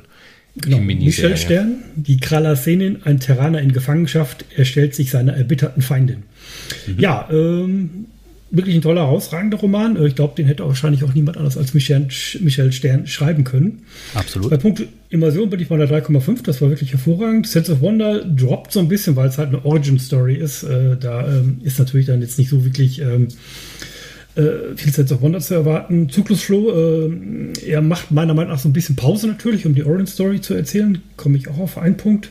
Bei der Autorin bin ich dann wieder bei vollen zwei Punkten und in Summe dann bei 7,5 Punkten. Das ist so, ähm, also die Origin Story fand ich wirklich sehr, sehr gut. Ähm, mhm. Was mir so ein bisschen fehlt, ist so dieser Anschluss, ähm, wie knackt Perry Rowena? Und ähm, wow, das klingt ja komisch. Ja, also es ist ja so im Prinzip, äh, Rowena ist ja dazu da, um halt Perry zu verhören. Ne? Und du hast da so eine äh, mhm. ultra harte, äh, akonidische Geheimdienstmitarbeiterin, die jetzt halt irgendeinen Typen verhören soll. Und ähm, Perry dreht ja den, den, äh, er den knackt Spiel, sie gar nicht. einfach. Er knackt sie. Das ist, ja, das, das ist ja gerade der Punkt. Er knackt sie gar nicht. Äh, Rowena macht nichts, was sie nicht machen will. Perry ist in dem mm. Moment einfach das beste Mittel zum Zweck. Und wenn Rowena eins ist, dann ist es pragmatisch. Sie nimmt, sie wählt den Weg, der am vielversprechendsten ist und am wahrscheinlich zielführendsten. Und das ist einfach, ich mache jetzt mit Perry gemeinsame Sache. Per, also er, er kriegt sie nicht rum. Er bekehrt sie nicht. Rowena macht, zieht immer ihr Ding durch. Wenn Perry an irgendeiner Stelle äh, von dieser Miniserie an einem Punkt angelangt wäre, wo er für Rowena nicht mehr von Nutzen ist, hätte sie ihn fallen lassen, wie ich mit dem Fingerschnippe. Das ist ja ultimativ auch in dem Moment, wo sie dann auf Tollzeit zustürzt und auf, anfängt auf ihn zu schießen und Perry versucht halt zweimal das zu verhindern und kriegt es halt immer noch nicht hin. So. Rowena ja. ist ein Dickkopf. Ist der Dickkopf. Ja, ja. Der Dickkopf. Naja, muss sagen, ist natürlich auch Perrys Superkraft, ne? Wirklich halt, er kann halt wirklich äh, Freunde zu Feinden, äh, Feinde zu Freunden Umgekehrt, machen. ja, genau. Ja, genau. Das kann er auch gut. ja, ja das, das macht er in dem Moment, aber auch wieder nicht. Also es gelingt ihm, weil, weil er halt quasi der nützliche Idiot ist für Rowena mhm. in dem Moment. Und äh, Rowena macht, zieht einfach nur ihr Ding durch. Die will Atlan retten. Also alles, was Rowena tut und lässt, hat einen hat sie erst hat, hat zwei Filter und später drei Filter. Das ist äh, Konot, ihr Ziehvater, äh, später Atlan und äh, später dann halt äh, ihre widerwillig entstehende äh, Loyalität zu Casey.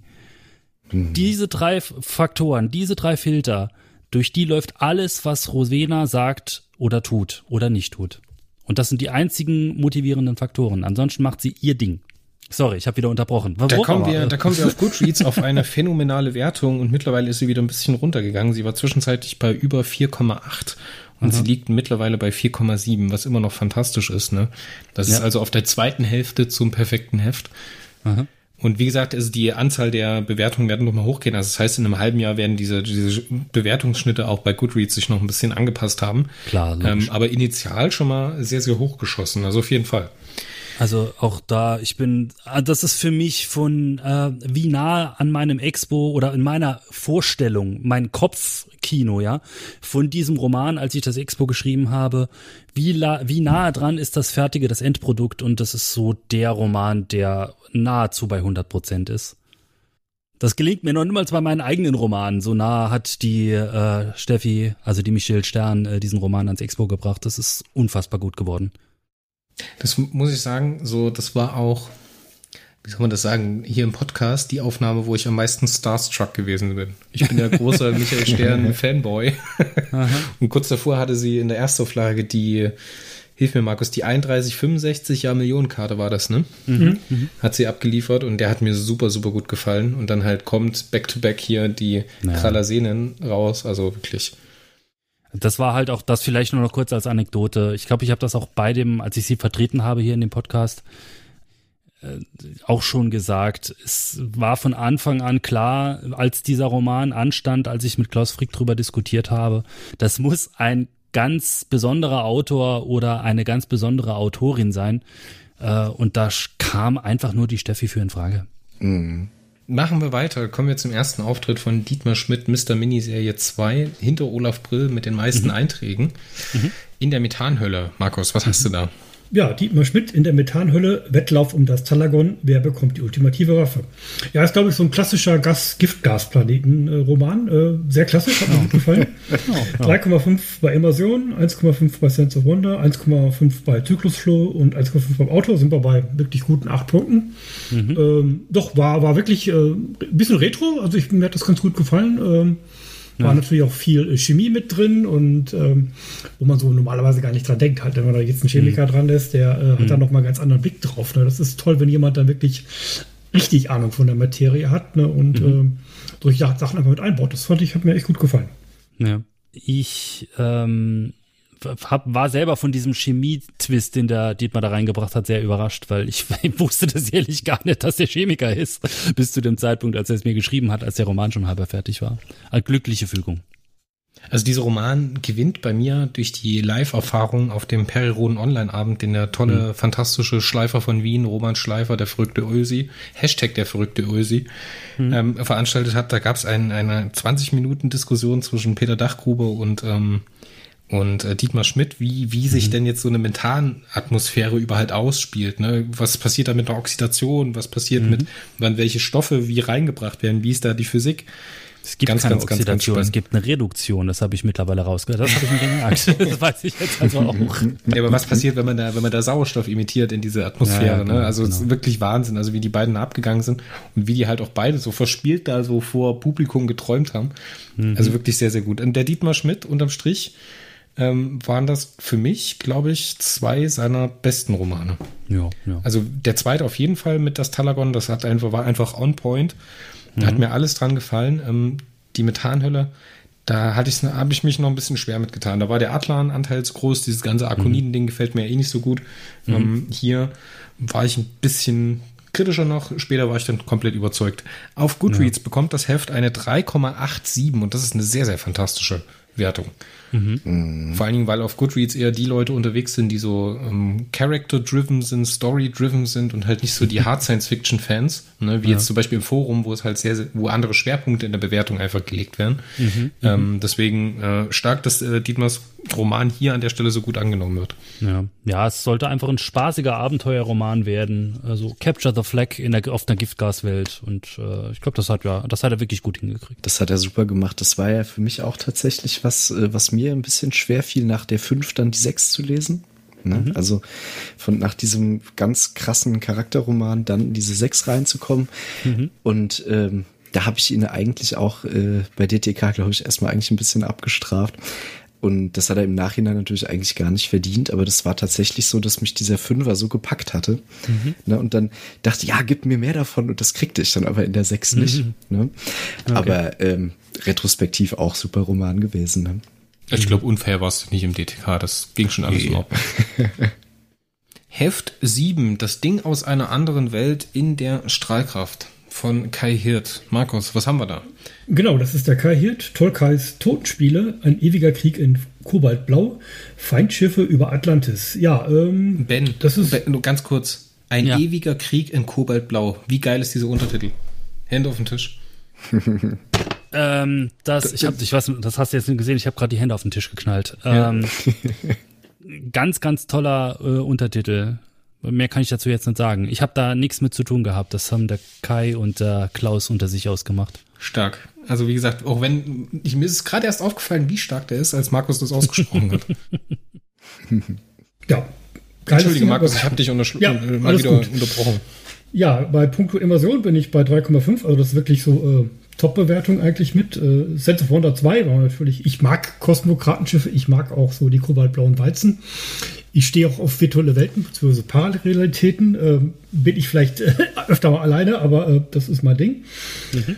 Äh, Zyklusflow 1,5, das passt. Äh, Auto 1,5, ähm, bin dann bei 8,5 Punkten. Also das geht noch mal einen halben Punkt hoch jetzt. Ähm, hat mir gut gefallen. Mhm.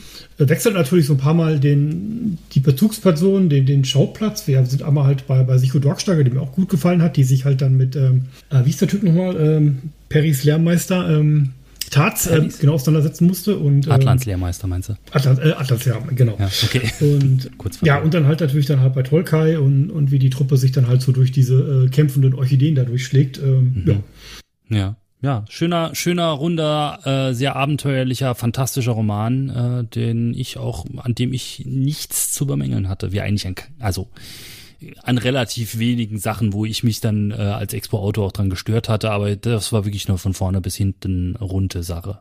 So, und jetzt sieht man vielleicht, was ich meine mit diesem Build-up und Delivery. Also der mhm. Vierer bereitet den Fünfer vor, der Fünfer mhm. liefert ab und hin und her und hin und her. Und sie mhm. sieht man, das ist hoch und runter auch in den Bewertungen. Mhm. Und jetzt haben wir hier bei Band 7 von Kai Hirt eine 4,53, ähm, was noch einfach mal 0,7 Punkte über dem Sechser liegt. Das ist mhm. schon echt krass, also was hier abgeht. Ähm, mir hat der Roman sehr, sehr gut gefallen, aber durch Szenen, ne, äh, dieses, dieses Retro-Feeling, was ich da bekommen habe, dieses Ding aus einer anderen Welt, mhm. als da diese Arkoniden losgeschlagen hat und halt dieser, dieser trockene Delivery am Ende, als Perry diesen, diesen Monolog mehrfach auf an Bord von der Best Hope halten muss, die später dann mhm. repariert worden ist. Äh, mhm. komplexe Geschichte kurz gefasst, habe Roboter eingetauscht gegen XY. das war so großartig. Ich habe so laut gelacht. Machen wir weiter. Band 8 aus der Feder von Lucy Good, Quartams Opfer. Mhm. Genau. Quartams Opfer, der Terraner kämpft um sein Leben, Arconis geht in Flammen auf. Ja, äh, wieder ein toller Lu Lucy Gut, also ähm, hat mir gut gefallen. Äh, Immersion 3,5, also das ist wirklich so äh, das Höchste, was man normalerweise erreichen kann. Mhm. Äh, Sets of Wonder 1,75, also äh, nicht jetzt ganz so over the top wie der Vorgängerroman, aber schon wirklich sehr, sehr hoch dabei. Zyklus passt auch, also man die Story nimmt mich mit.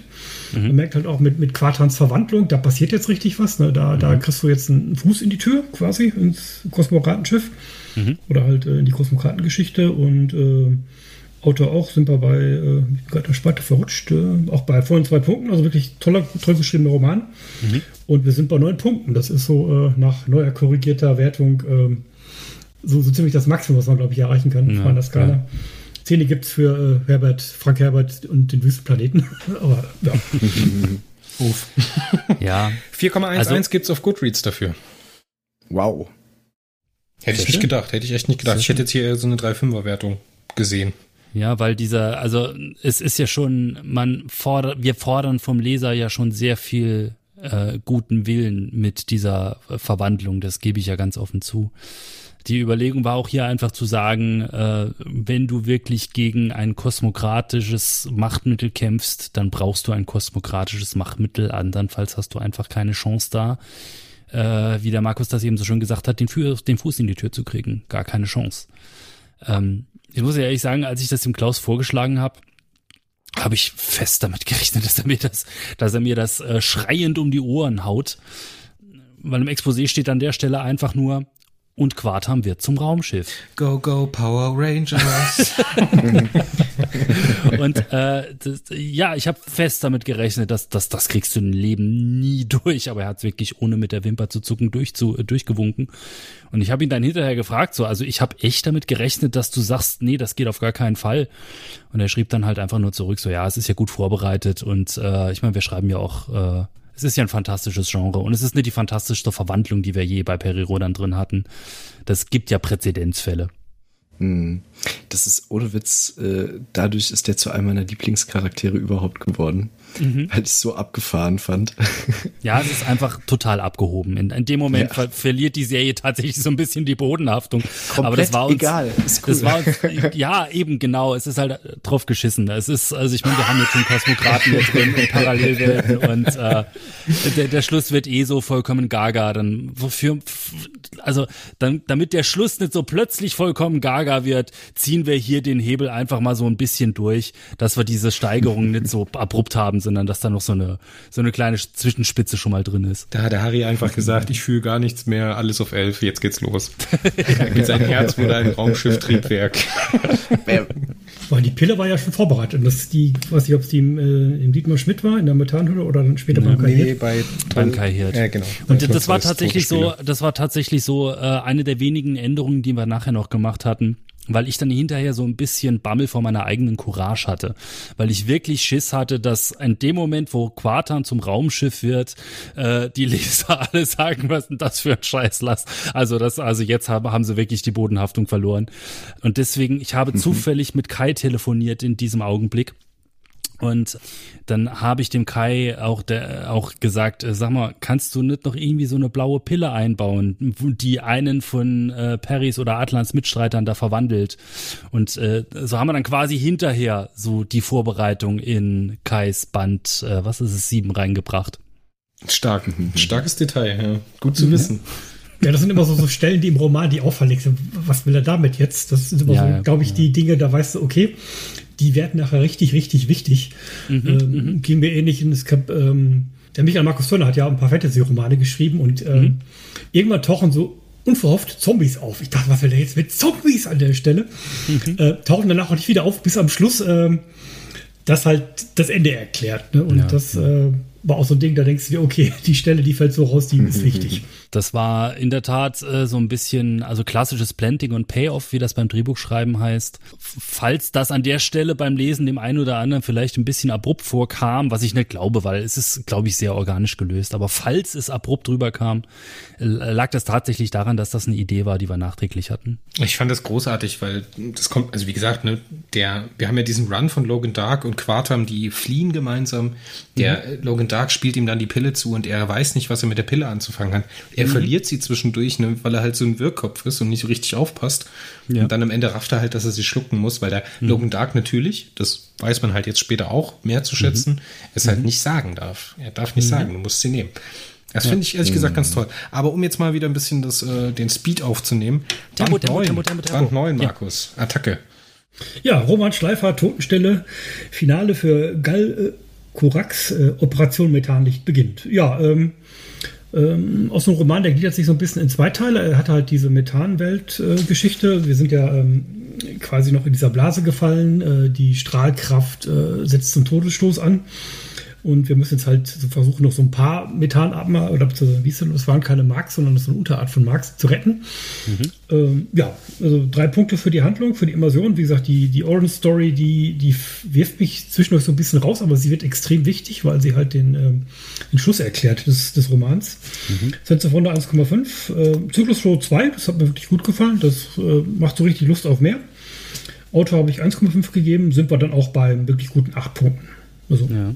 Also wirklich halt die, die Szene halt mit unserem äh, aufstrebenden, wie das, zweiten Stellvertreter da äh, von Atlan, ähm, wie er dann einfach dann äh, sinnlos Leute in den Tod schickt, halt, um, um sich besser darzustellen. Äh, ist schon, schon eine spannende Geschichte, wie er sich dann äh, entwickelt, äh, weil Atlan ihn dann einfach in so ein, so ein Rehabilitationsprogramm schickt für posttraumatischen Stress. Also war, war eine tolle Idee, fand ich ganz witzig. Ja. Das, äh, da musste ich auch hinterher ein bisschen zu Kreuze kriechen, ehrlich gesagt, weil äh, ich da so ein bisschen sehr unglücklich war mit dieser ganzen Stelle.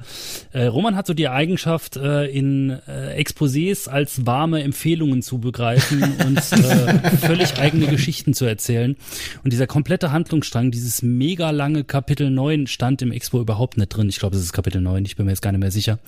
Äh, stand im Exposé überhaupt nicht drin. Und äh, ich habe tatsächlich so ein bisschen mit ihm geschimpft, weil er das gemacht hat, weil es nach meiner Meinung einfach den Fokus von der eigentlich wichtigen Handlung weggenommen hat. In meiner Vorstellung, also das ist der Roman, der von meiner Vorstellung als Exposé-Autor wirklich am weitesten weg ist. Ich hatte, für mich ist das dramaturgisch, wenn ich diese Serie als Gesamtkunstwerk betrachte, sollte das quasi so die Schlacht um Helms Klamm sein wo du halt einfach äh, ganz platt gesagt äh, 65 Seiten lang Gemetzel hast. Und so im Nachhinein muss ich sagen, da hatte der Roman äh, recht dass das, dass das wahrscheinlich keinen spannenden Roman hergegeben hätte. Es war halt nicht das, was ich im Kopf hatte als Exposé-Autor. Aber da merkt man halt auch immer, äh, die eigene Meinung ist nicht immer die richtige, ne? weil es ist tatsächlich ja bei den Lesern sehr, sehr gut angekommen, äh, dieser komplette Handlungsstamm. Also da muss ich ein bisschen zu Kreuze kriechen, äh, leiste dem Roman hiermit auch ganz offiziell vor aller Öffentlichkeit äh, Abbitte. Äh, da, da hatte er tatsächlich einen guten Riecher. Ja, vor allem, es erklärt einfach auch den Schluss einfach. Ne? Da sagt halt mhm. äh, unser Stellvertreter einfach hier, äh, nachdem die erste dann äh, niedergemetzelt worden ist von der Strahlkraft, dann von wegen gekommen, flieg halt durch. Oder mhm. er macht ja noch das äh, Psychospiel da mit, ähm, mit dem Tolkien und sagt halt, äh, tu, ja. ich, äh, ich schick da eine Akumbombe drauf. Ähm, ja, ja hätte er nicht mehr. gemusst, er hat ja eine kobaltblaue Walze, er hätte sich einfach durchbomben können. Ich meine, immerhin hat er ja gerade Skalkorax äh, Galkorax vernichtet. Mhm. Aber ich meine, äh, im Endeffekt passt das dann auch wieder sehr zum Charakter, den wir aufgebaut aufgebaut hatten. Das der Tolkai der Spieler, Tolkai mhm. der der Trickser, der halt äh, der der äh, Leute in die Irre führt mit Halbwahrheiten und Halblügen. Also das passte schon in die Figur. Hm? Für mich ist das der zweite Aspirant auf das Top-Heft. Ähm, mhm. Ich finde es unfassbar charmant, dass die Miniserie damit halt auch natürlich mit Rowena zum Beispiel unsere Jetztzeit, unsere jetztzeitigen Probleme mhm. so ein bisschen verankert, ne, mit dieser ganzen Geschichte rund um ja. Äh, den aktuellen Bezug, den äh, Roman Schleifer im Interview, wer die Folge noch nicht gehört hat, hört die unbedingt. Da mhm. gewinnt der Roman noch mal ein ganzes Stück, wenn man nämlich mhm. weiß, was der Roman sich im Hintergrund dazu gedacht hat. Ja. Ich fand diese, diese Wiederholung mit der Totenstille an sich fantastisch und wie gesagt, Goodreads ist mhm. auf meiner Seite, sagt 4,62 und das ist schon hammerhart. Also, ne? Mhm. Ja, also wie gesagt, war für mich auch eine ganz lehr lehrreiche Lektion. So, ich meine, interessant, das Interessante für mich war in der ganzen Miniserie ja, dass meine persönlichen Urteile teilweise recht hart waren und die Sachen bei den Lesern alle sehr gut ankamen.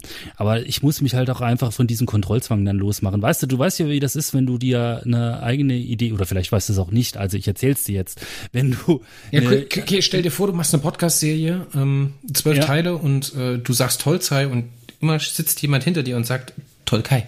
Tolkai. Tolkai, Tolkai, genau. Zacy.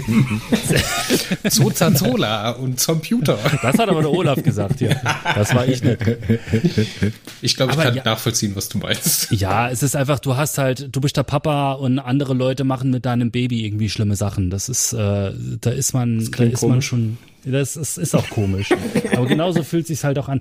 Und das ist halt aber auch wirklich was, wo ich mir dann äh, für kommende Projekte einfach ja, nicht päpstlicher sein als der Papst und äh, dem, dem Autoren auch ein bisschen Entfaltungsmöglichkeit geben. Und nur weil etwas nicht hundertprozentig meinen eigenen Vorstellungen entspricht, heißt das nicht, dass die Leser es scheiße finden werden. Weil bei den Lesern kam es überraschend gut an und das ist für mich eine ganz heilsame Lektion gewesen. Also ich bin froh, dass es bei den Lesern so gut ankam. Aber du weißt ja, wie das ist. Du hast deine eigene Idee und absolut hundertprozentiges Vertrauen in diese Idee, du, das, das ist die beste Idee der Welt. Nur wenn diese Idee hundertprozentig umgesetzt wird, dann wird's auch gut. Und dann kommt irgendjemand und macht was völlig anderes. Und, und am Ende dann, ist es besser. Äh, und am Ende ist es besser oder genauso gut, genau. Und äh, ja, also nicht päpstlicher sein als der Papst. Das ist meine Lektion, die ich aus diesem Roman gelernt habe. Band 10, das Talagon von Dietmar genau. Schmidt. Das ist die Dietmar Rückrunde, Schmidt. die Rückrunde. Genau. Dietmar Schmidt, das Talagon, er steht im Dienst der Kosmokraten. Seit Ionen folgt er seinem eigenen Plan. Ja, äh, ist so wieder eine Origin-Story. Ähm, hat mir sehr gut gefallen. Ähm, Dietmar Schmidt schreibt echt tolle Romane. Also er ist nicht irgendwie so, so super auffällig, aber ähm, er liefert immer tolle Sachen ab. Ne? Du kannst dich immer darauf verlassen. Das ist immer, ähm, hat so einen bestimmten besonderes Flair. Äh, mhm. Wir gehen diesmal ganz weit zurück. Wir gehen bis zu den Cuppings. Ne? Das ist so äh, Alt-Alt-Leser. Das ist hier die, die Hefte ähm, ab 400. Mhm. Ähm, das geht dann nochmal äh, 200.000 Jahre in die Vergangenheit. Also nochmal ein Zeitsprung, nochmal weit vor den Lemurern. Äh, wacht nochmal ein ganz neues Fass auf. Und ähm, mhm. ja, ähm, ich bin bei Amazon bei 3,5 Punkten. Äh, Sense of Wonder 2, das äh, geht nochmal ganz tief äh, in das Thema rein. Äh, ja, Zyklusflow 1,75, also ähm, gut, Rückblende äh, wirft mich so ganz leicht raus, aber es fand, war es halt auch super spannend, das Thema, äh, weil es natürlich jetzt auch viel in den Ursprung von Tolkien erklärt. Mhm. Autor 1,75 und bin dann bei wirklich hervorragenden neun Punkten. Also ähm, tolles Ding, hat mir gut gefallen. Sehr schön. Was sagt Goodreads? Goodreads sagt zum Zeitpunkt der Aufnahme 4,62. Ich habe, glaube ich, habe das gerade verwechselt. Ich habe äh, bei Band 9 4,38. Ich glaube, ich habe gerade die Zeilen hier vertauscht. Ah, okay. Ähm, nimmt mir das nicht übel. Also wie gesagt, Band 9 4,38, Band 10 4,62. Sehr schön. Wahnsinn. Der zweite Roman hat Ja. mir richtig gut gefallen. Und ich bin überzeugt Also- davon, dass das objektiv der beste Dietmar Schmidt-Roman in Periroden bis jetzt ist. Ja, ja, sehe ich genauso. Es ist halt äh, Fanservice der Roman, aber so war es vom Exposé her auch geplant. Die, diese Herleitung, also diese Lebensgeschichte von Tolkien, die musste an diese Stelle. Äh, es war auch so ein bisschen wieder das Spiel mit den Erwartungen des Lesers, dass wir halt einfach ganz bewusst gesagt haben, wir haben jetzt hier im Band 9 diesen, diesen Mega-Cliffhanger von wegen äh, Tolkien macht das Talagon auf. Wie geht's jetzt weiter? Was, wie, wie geht's nächste Woche weiter? Und die Antwort ist einfach gar nicht ähm, wir machen jetzt erstmal Pause und erzählen erstmal was völlig anderes. Und äh, wenn es irgendeine Stelle in der Miniserie gab, wo das funktioniert hätte, dann war es die und das war eine Chance, die wir da nutzen wollten und genutzt haben. Und ich meine, die Bande 9, 10, 11 und 12 es sind ja am Ende nur diese, diese Zeitabschnitt zwischen Periroden fliegt zur Erde und Periroden stirbt. Ja. Beziehungsweise reist nach Hause, diese beiden alternativen Enden. ja. Ne? Das ist ein ganz kurzer Zeitraum. Also das ist, ja. Ich, man müsste jetzt mal nachschauen, ob es einen Zeitpunkt gibt, der in der Periroden-Historie jemals so oft beleuchtet worden ist. In vier Heften nämlich ganz genau. Das war eine schriftstellerische Herausforderung in der Tat, ne? weil äh, Roman hatte in Band 9 die Vorgabe geliefert. Äh, in 10 und 11 treten wir das so ein bisschen platt und in 12 äh, musste das Ganze dann nochmal geschildert werden aus einer anderen Perspektive, aber ohne dass sich irgendwie viel wiederholt. Ich musste die ganze Zeit, während ich das schrieb, an diese eine, ähm, also an täglich grüßt das Murmeltier denken, beziehungsweise diese eine Star Trek Folge, wo wo die Enterprise wieder und wieder explodiert, ja. Ja, ja. Also wie erzählst du diese dieselbe Szene, nicht nur dieselbe Geschichte, sondern dieselbe Szene, so dass sie trotzdem irgendwie frisch bleibt. Das war spannend. Band 11, Atlantis muss sterben. Die Rückrunde für Olaf Brill. Genau, das war Olaf Briel, Atlantis muss sterben. Im Zentrum der äh, äh, nukleoiden Pest, Periodan fast einen tollkühnen Plan. Ja, das ist so, so das eigentliche Ende der, des, äh, der Miniserie. Wenn man es heißt, sind natürlich auch der gesamten Periodan-Serie, aber ähm, wir wissen natürlich, das passiert nicht. Aber ähm, war toll zu lesen. Äh, ich habe 3,5 Punkte, also wieder halt im Punkt Immersion, wirklich am, am oberen Rand. Ähm, Zyklusflow 1,5, okay, es ist klar, es ist. Muss jetzt irgendwie enden. Äh, nee, Moment, das war Sense of Wonder. Also die bekannte Technik, die wir haben halt. Wir haben jetzt keine neuen Elemente, aber es ist nur, trotzdem noch spannend. Äh, Zyklusflow äh, ist natürlich super spannend, volle zwei Punkte und beim vom Auto auch volle zwei Punkte. Also das ist wirklich der, der Olaf Briel, der mir mit Abstand am besten gefallen hat, muss ich sagen. Und gibt im Summe dann neun Punkte. Das ist wirklich hervorragend. Ja. Ja, 4,- schöner- 4,08 Achso, sorry. bei Goodreads. Ist nochmal so ein kleiner Drop von 0,54 Hm. Punkten. Ja, ein schöner, noch gar nicht mal Zeitreise-Roman. Wir haben ja nur am Schluss eine Zeitreise, die kriegt man ja gar nicht richtig mit. Ähm, ist jetzt quasi so der Weg zum Finale, so der Endspurt, ja. Äh, alle Geheimnisse sind geklärt, alle Antworten sind geliefert quasi, mit so ein paar kleineren Ausnahmen, die wir uns jetzt noch für den Schluss aufheben. Ähm, so ein klassischer von A nach B Roman, aber es war trotzdem sehr spannend und äh, Olaf hat halt auch diese da, so eine so eine ähm, Lovecraftsche Atmosphäre geschaffen, hat diese diese das ähm, Potenzial da voll genutzt. Und mir hat er sehr gut gefallen. Und der Roman macht Olaf und dich zu äh, wahrscheinlich den beiden Autoren mit dem höchsten Bodycount, oder? Ja, wenn du willst, äh, alle Toten in dieser Miniserie gehen ja auf meinen äh, auf meinen Mist, wenn du so möchtest. Ne? Ich habe ja ganze Planeten ausgelöscht. Ist das, ist das noch äh, als Spruch oder ist das schon Hybris? ja, sehr schön. Und äh, zum Finale, da kann jetzt natürlich nur der Markus seine Wertung abliefern. Ich werde jetzt gleich noch meine persönliche Wertung damit einbringen oder einfließen lassen. Auf Goodreads gibt es natürlich noch keine empirische Erhebung, da der Roman halt zum Zeitpunkt der Aufnahme noch nicht äh, herausgekommen ist. Ja, genau, das ist die Nummer 12. Ben Kavinhari, äh, Nekrolog, Finale für Tolkai, ein Jahrtausendplan wird enthüllt. Ja, also ich muss sagen, am letzten, also nach dem Ende von Roman 11 habe ich mich gefragt, wie zum Geier kriegt der Ben das gerade gezogen? das war echt, äh, Du, das habe ich mich ab Band 2 gefragt. ja, aber das war wirklich, äh, also ich sage, war toll zu lesen, äh, 3,5 Punkte bei Immersion, toll zu lesen. Ähm, flüssig, äh, war spannend, äh, man hat, hat mich mitgenommen. Im Punkt Sense of Wonder 1,5, also gut, im Prinzip äh, alle Elemente waren schon eingeführt, also von daher äh, ist es spannend, aber es ist halt, ähm, äh, gibt natürlich diese Faszination der Idee halt und aber halt nicht nichts wirklich Neues. Im Punkt Zyklusflow hat er mir extrem gut gefallen, also wirklich hat mich komplett mitgenommen. Er hat natürlich halt diese Spannung, wie kriege ich das wieder mit auf äh, Stand äh, Anfang des, des, des äh, Kautaren-Zyklus. Ähm, weil Perry und die Dogsteiger fangen da ja wieder an. Also von daher, die müssen irgendwie überleben. Mhm. Äh, beim Autor 1,75 äh, habe ich gegeben. Ähm, ähm, also zwischendurch, äh, man merkt, es ist so ein bisschen das Aufräumen halt. Ne? Das ist so, äh, manchmal ähm, kommt da so ein bisschen die Entspannung rein halt und dann ähm, es wird sehr harmonisch. Ne? Das, ähm, mhm. ja, war so, so, so, ein kleiner Dämpfer, aber jetzt nicht wirklich viel. Und ich bin bei 8,75 Punkten, das ist ganz knapp an der 9. Also ähm, war, war ein würdiger Abschluss, wirklich toll gelöst. Äh, was mir sehr gut gefallen hat, sind so diese minimalinvasiven Zeitreisen. Die wurden ja ähm, äh, ganz früh schon mal eingeführt. Ich weiß nicht, bei wem es jetzt genau war. Ähm, beim Kai war das, glaube ich. Beim Kai war es, genau. Da gab es ja noch diesen Seitenabstecher da genau zum, zum äh, mhm. äh, zu Quartam. Und ähm, ja, war eine tolle Szene. Das war toll eingeführt. Das hat alles funktioniert. Und ähm, ja, Hut ab. Also ich bin, habe leider nur zwei Daumen hoch, aber ähm, ja, der Daumen habe ich nicht. Dankeschön. Du begehst nicht den Fehler, dass du die Miniserie vor dem zwölften Band beendest. Das ist schon mal gut. Das ist, äh, es gibt ein paar Miniserien, die das teilweise machen oder in mhm. Teilen machen. Mhm. Finde ich hier sehr gut gelöst. Äh, meine Kritikpunkte habe ich schon angebracht. Da gibt es natürlich auch ein bisschen Abzug dafür. Ich hätte gerne wieder fünf Punkte gezückt. Aber von mir wird es wahrscheinlich eine 4 von 5 geben. Ich denke in Goodreads-Wertung mittlerweile. Boah, das ist doch okay. Das ist in Ordnung. Für eine Abschlussfolge, für eine Miniserie ist das doch in Ordnung.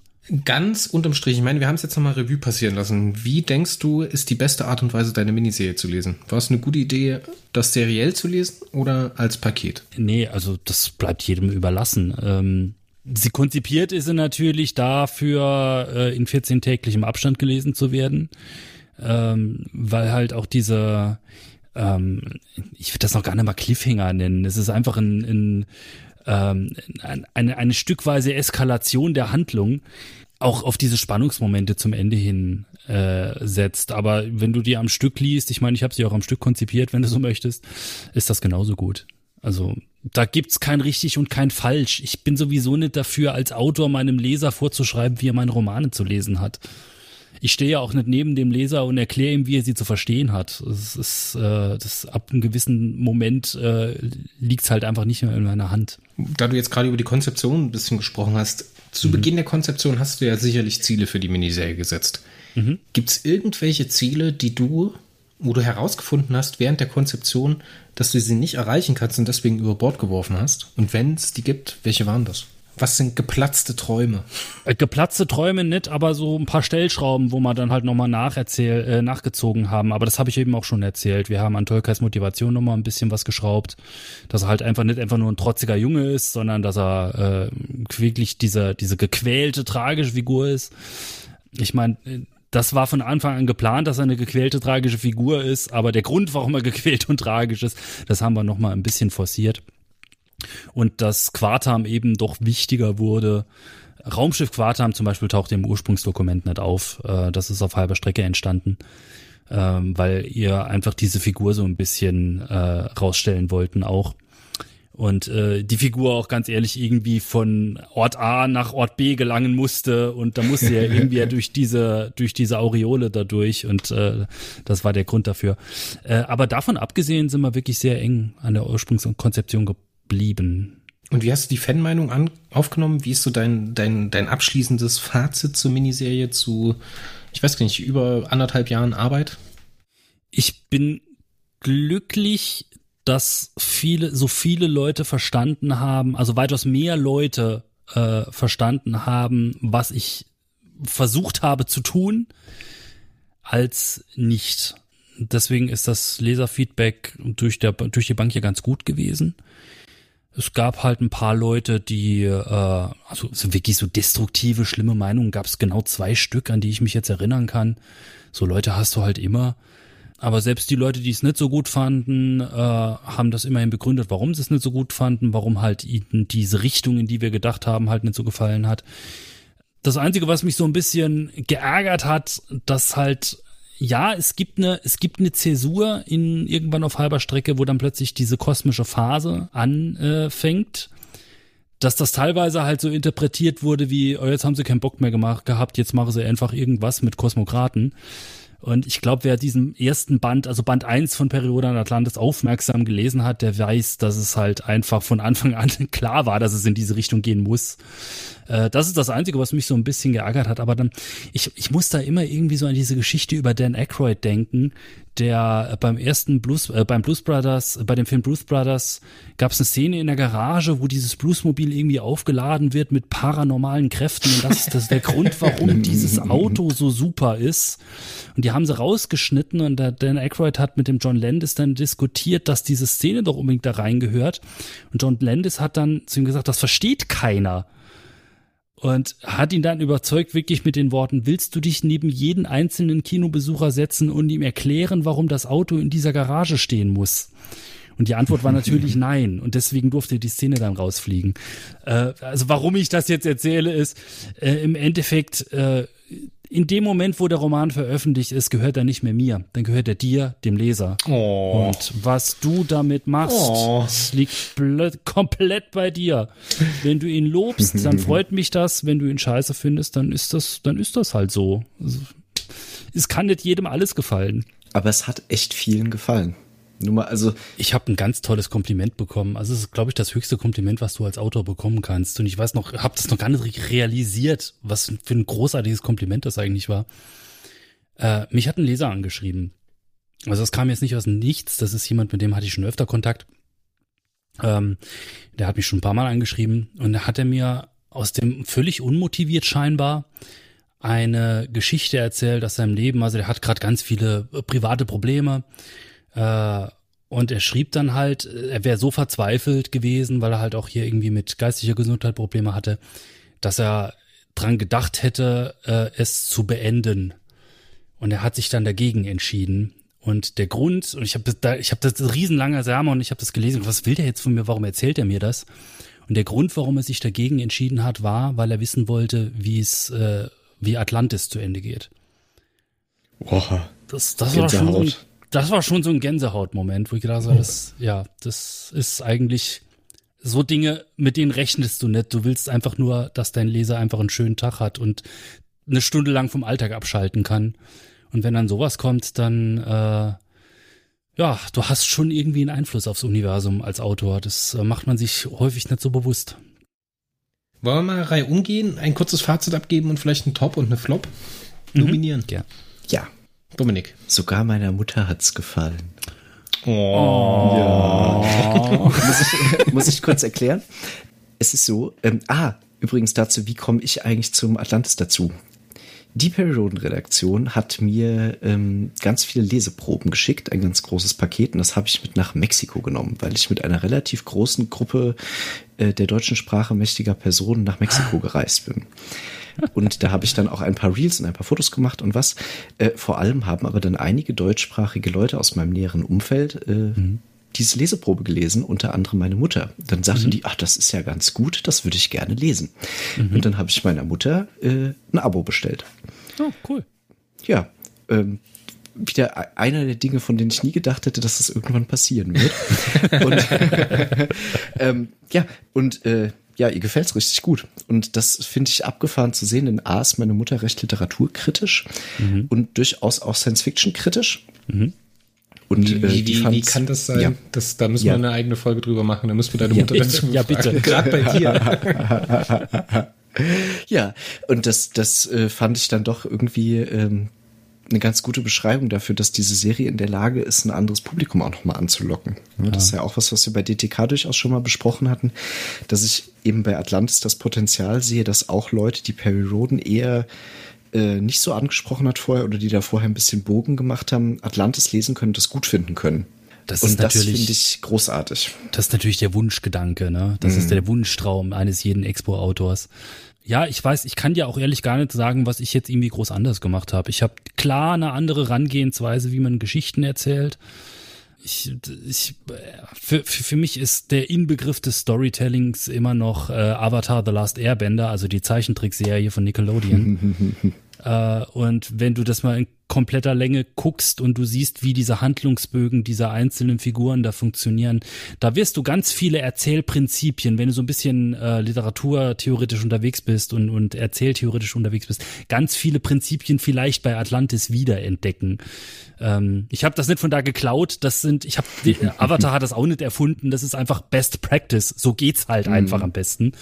Äh, da kommen einfach die coolsten Geschichten bei raus. Und äh, das ist, ich habe einfach dasselbe Lehrbuch benutzt. Sag deiner Mama einen ganz, ganz lieben Gruß äh, vom Showrunner. Er hat sich sehr drüber gefreut. Das Grüße gehen raus. Ich wohl so machen, auf jeden Fall. Gibst du mir noch einen Top und einen Flop? Und Top und oh, das ist das ist eine gute Frage. Ich glaube tatsächlich war jetzt komplett, auch, dass ich den war jetzt komplett nicht abzusehen, dass die Frage kommt, oder? Ja, naja. Also ich finde tatsächlich auch, äh, dass der Roman von Roman Schleifer für mich ein großes Highlight dargestellt hat generell muss ich sagen, dass ich viele sehr, sehr gut fand. Wie gesagt, ich fand die fünf, fand ich auch einen enorm guten Roman. Hm. Aber ich glaube, wenn ich einen Top sagen müsste, wäre das der Roman Schleifer-Roman. Und ich glaube nach wie vor, also ein Flop fällt mir tatsächlich schwer. Was, es tut mir ganz schrecklich leid, Dietmar. Wahrscheinlich sage ich dann auch wieder, das ist dann der Sechser wahrscheinlich bei mir. Mhm. Aber ähm, es waren durch die Bank weg zwölf richtig gute Romane. Also wirklich, also einen echten Flop fällt mir schwer. Okay. Mhm. Das hört man gern. Markus. ja, ähm, also ich muss mich erstmal nochmal lobend über den Gesamtzyklus äußern. Das ist wirklich äh, super toll konstruiert. Ähm, Dein Flop ist die Eins, sag's doch gleich. ja, gleich ist mit, mit dem Butterbrot erstmal kommt, bevor er die Peitsche auspackt. Macht man das okay. nicht so? Also grundsätzlich muss man sagen, halt diese Ben Calvinari-Romane, die können, also die begeistern ja, mich ja. einfach nicht. Ja. ja, also von der Punktenzahl ist es halt die Eins. Die hat mich so wirklich komplett auf den falschen Fuß erwischt. Äh, mhm. Der Olaf Briel, die Nummer vier, äh, da fand ich das Ende so ein bisschen abrupt. Das hat mich echt auch ein bisschen sauber zurückgelassen an der Stelle. Mhm. Aber ähm, wie gesagt, sechs Punkte ist auch noch vollkommen in Ordnung. Ne? Das ist so. Ähm, ab da ist es wirklich vollkommen in Ordnung und alles drüber ist halt Bonus. Ne? Wenn ich jetzt den besten raussuchen sollte, ich habe hier drei Neuner und äh, insgesamt hier fast alle über acht Punkte. Ne? Das ist halt wirklich alles sehr, sehr gut geworden wenn ich mich jetzt hier äh, mir jetzt wirklich den allerbesten aus dem Finger sorgen sollte, ähm, ich schwanke zwischen Lucy Goods, äh, Quantums Opfer und Olaf Briels Atlantis muss sterben. Also wirklich super tolle Romane, super toll geschrieben. Gefallen mir sehr, sehr gut und äh, ja, also tolles Ding. Ich weiß nicht, also ähm, meine Theorie ist immer noch so, äh, war das jetzt alles komplett ähm, im Exposé schon vorgeplant, wie das alles zusammengeht, dass halt die Übergänge passen oder gab es auch viel Teamarbeit? Ich kann jetzt natürlich hat, nur eine Antwort geben. Ähm, dass man dann ja. wirklich sagt, okay, äh, das Ende schreibe ich und äh, oder von, von Autor zwischen Autor und Autor oder äh. also ich, ich habe bei den Exposés schon sehr darauf geachtet, dass die Übergänge entsprechend auch stimmen, äh, weil ich meine die ich glaube es gibt einen kleineren Zeitsprung drin zwischen Band was was sieben und acht und alle anderen spielen ja so direkt im Anschluss mit Sekunden später quasi.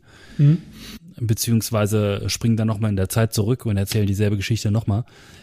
Ähm, aber selbstverständlich tauschen die Autoren sich auch immer untereinander aus. Das ist Usus, dass man äh, miteinander schreibt per Mail oder jetzt bei uns mit im Slack äh, pass auf, kannst du mir deinen Schluss schon mal schicken, dass ich da meinen Anfang entsprechend gestalten kann oder umgekehrt, äh, wenn, wenn, manchmal ist es ja so, dass der, der den Band hinterher schreibt, schon weiter ist als der, der den Band vorher schreibt und ich schicke dir meinen Anfang, dann kannst du deinen Schluss darauf hinarbeiten. Also das passiert schon, da wird schon sehr viel mhm. miteinander geredet. Aber das fällt halt wirklich extremst positiv auf und das klappt wirklich perfekt. Mhm. Es geht ja, nahtlos ineinander über, das ist auch wirklich sehr, sehr gut.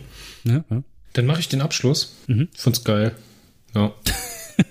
nee, ganz ehrlich, ne, ich bin ja, ich, wenn ich dann die ganzen Kritiken lese, ich kann das immer meistens nachvollziehen, auch wenn Markus mir Sachen erzählt, was er halt gut findet und nicht schlecht findet. Also ihr könnt euch das so vorstellen, wir lesen parallel den Roman, ne, stimmen uns dann so ab, okay, was sind jetzt unsere Schwerpunkte, worauf werden wir eingehen in den Rezensionen oder im Interview. Und da erzählt mir der Markus immer ganz viele Dinge, wo ich dann so sage, ja, ist drin, ne? Aber beim Lesen stört mich das nicht oder sehe ich das nicht oder kriege ich das nicht mhm. mit. Es war halt in jedem, in jedem Roman was dabei, wo ich mich dran festhalten konnte. Das ist halt das.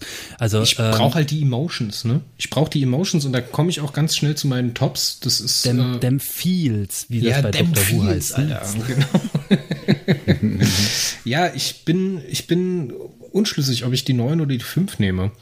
Natürlich war die 5 so beim ersten Lesen noch krasser als Erfahrung mit diesem krassen Höhepunktmoment.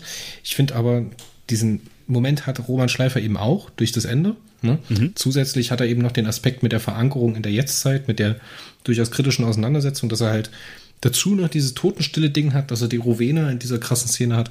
Ja, ich weiß es nicht. Je nachdem, wie die Wetterlage ist, gefällt mir der mhm. oder der Neuner besser. Die teilen mhm. sich das Treppchen Schulter an Schulter. Und äh, als Honorable Mention für mich äh, Dietmar Schmidt, die Nummer 10, das Talagon, weil da halt wirklich alles an Ort und Stelle ist, wo es hingehört. So. Mhm. Fast perfekt. Habe ich, ich habe keinen Punkt, wo ich persönlich dran meckern konnte. Mein Flop ist, und das muss ich, das ist unfair, muss ich sagen. Mhm. Mir haben die beiden Lucy Good Romane nicht so gut gefallen. Weil, wie gesagt, ich war einer derjenigen, der bei der blauen Pille ein bisschen entkoppelt sind. Ne? Jetzt nicht bei der, wie das gemacht ist und was am Ende dabei rauskommt, aber wie diese Verwandlung vonstatten geht. Okay. Und halt die Festung Akonis, weil da für mich nicht wirklich was hängen geblieben ist. Mhm. Also ich könnte jetzt nicht mehr sagen, was in diesem Roman wirklich passiert ist. Ähm, es tut mir ein bisschen ja leid. Ganz, ne? ganz viel. Da ja, taucht klar. dann zum ersten Mal auf. Ich hätte erst gedacht, dass Sascha Fennemann für mich der Flop ist, aber ich bin halt ein Venus-Fanboy. Es ist halt so. ja. Ja, Prat, äh, Periroden Atlantis 2 geht für mich in Ordnung. okay. so, dann sind wir die Runde rum. Genug Lobhudelei, oder? Och, ihr könnt gerne noch zwei Stunden weitermachen. Das ist, äh, ich höre mir euer Lob gerne an. Und bevor wir jetzt zu einem Ende kommen, da steht noch ein Pferd auf dem Flur, meine Herren. Prat 2 wurde angekündigt im Infotransmitter kurz vor Release, zu Beginn der Woche. Ich glaube, der 15. war es. Der Montag war es, ne? Als gedroppt ist. Mhm. Ja, ja. Mit dem fantastischen Trailer-Video, das du da geschnitten hast. Mhm. Wie weit ist es denn die Realität, die da abgebildet ist?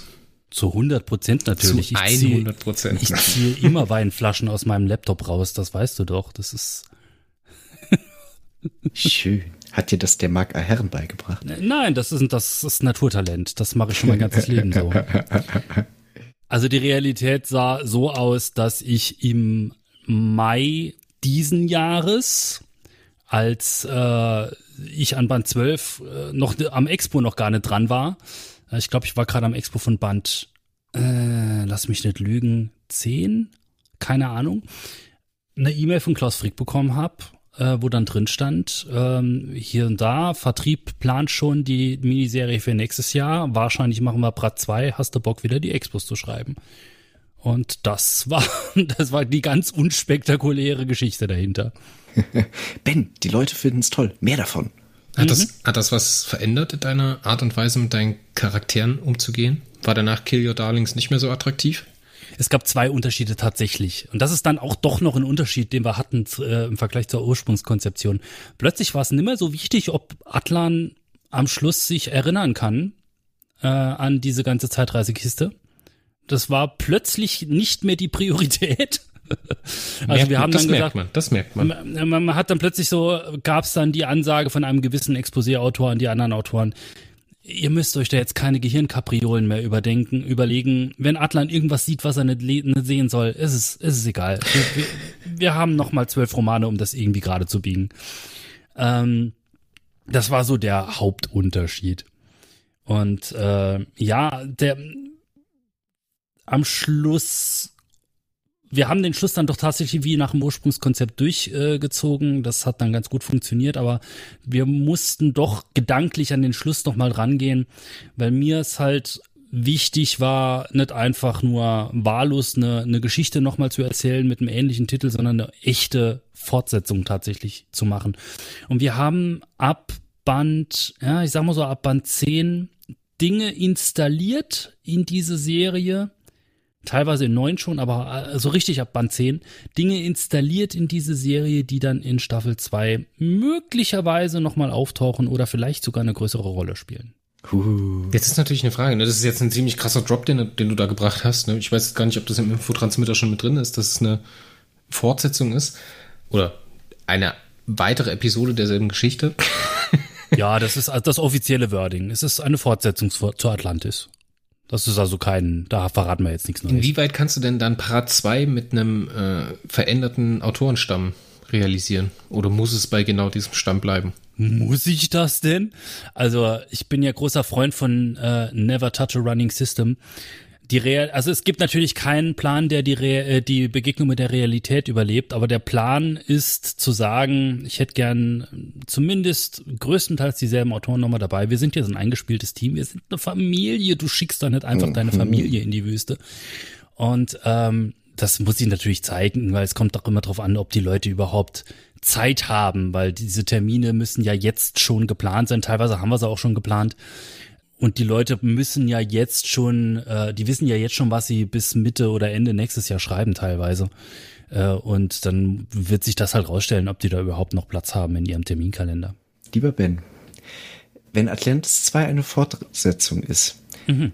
und die ja dann äh, folglich wieder in die Vergangenheit mhm. zurückreisen oder auch nicht. Mhm. Oh, bitte mach keine Zeitreise, Mann. bitte mach keine Zeitreisen, aber wie kommt dann Atlantis dazu und wie taucht es auf? Das ist eine sehr gute Frage und ich bin sehr glücklich darüber, dass Sie sie gestellt haben. Und der nächste Major Reveal, alles klar. Ach, ganz ehrlich, ähm, äh, ich habe großes Vertrauen da rein, dass euch da was Gutes einfallen wird, dass dir da was Gutes einfallen wird, denn wir hatten vor Atlantis 1 sehr große Vorbehalte.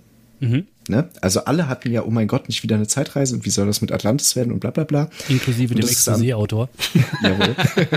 also wir alle und, als ähm, Kollektiv. Ja, ja, ja, das ist am Ende super geworden. Deswegen ähm, habe ich, muss ich für mich sagen, echt ein sehr gutes Gefühl, das auf mich zukommen zu lassen.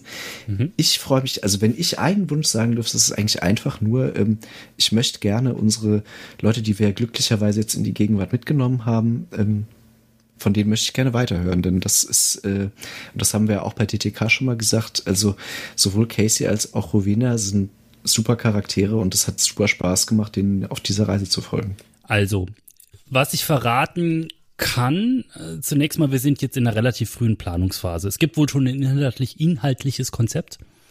Ähm, es gibt auch schon erste Ansätze für Exposés, es gibt schon äh, Datenblätter und der ganzen Kram, das existiert alles schon. Mhm. Ähm, die Handlung, die wir vorhaben, hat die Redaktion auch schon abgenickt. Also wir wissen jetzt schon, was passieren wird in Staffel 2. Ich denke, es wird völlig an, also ihr könnt jetzt gerne rumraten, das hätte ich auch ganz gerne, dass ihr das gleich mal macht. Ich würde den Spieß nämlich gerne umdrehen, weil du weißt, dass ich nichts verraten kann. Aber ich ja. würde gerne wissen, was ihr glaubt, das kommt und mich dann drüber freuen, dass ihr komplett falsch liegt. Weil die Idee, die wir mhm. haben, ist so völlig ähm, also es ist eine, eine coole Idee. Ich, ich bin felsenfest davon überzeugt, dass das die coolste Idee ist, die wir hätten haben können.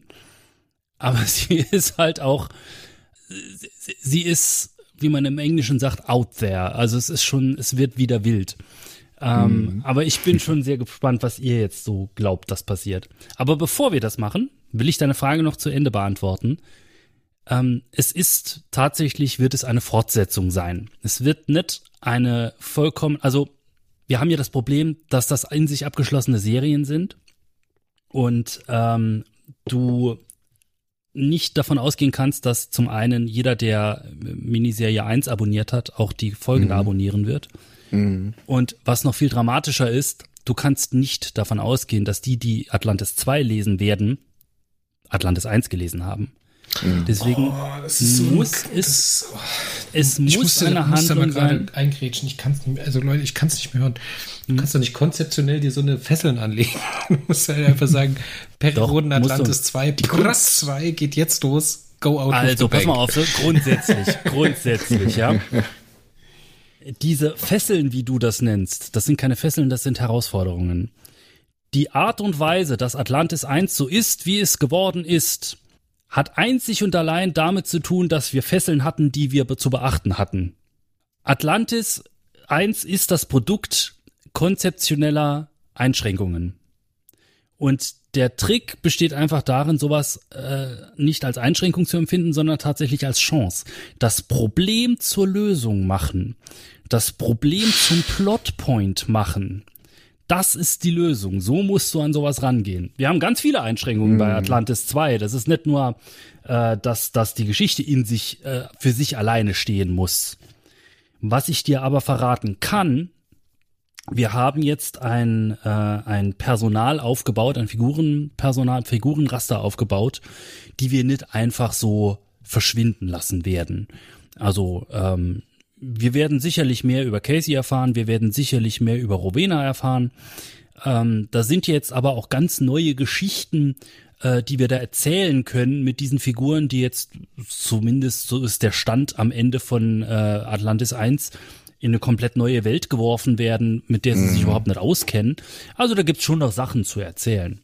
Aber das sind jetzt alles keine Spoiler. Das sind alles äh, Sachen, die du dir mit gesundem Menschenverstand mit zwei äh, Gehirnzellen quasi zusammenreimen kannst. Es wird in diesem Konti es wird in dieser Miniserie einen Kontinent namens Atlantis geben. Ach, nee. Wow, nein. Doch. Nein. Oh.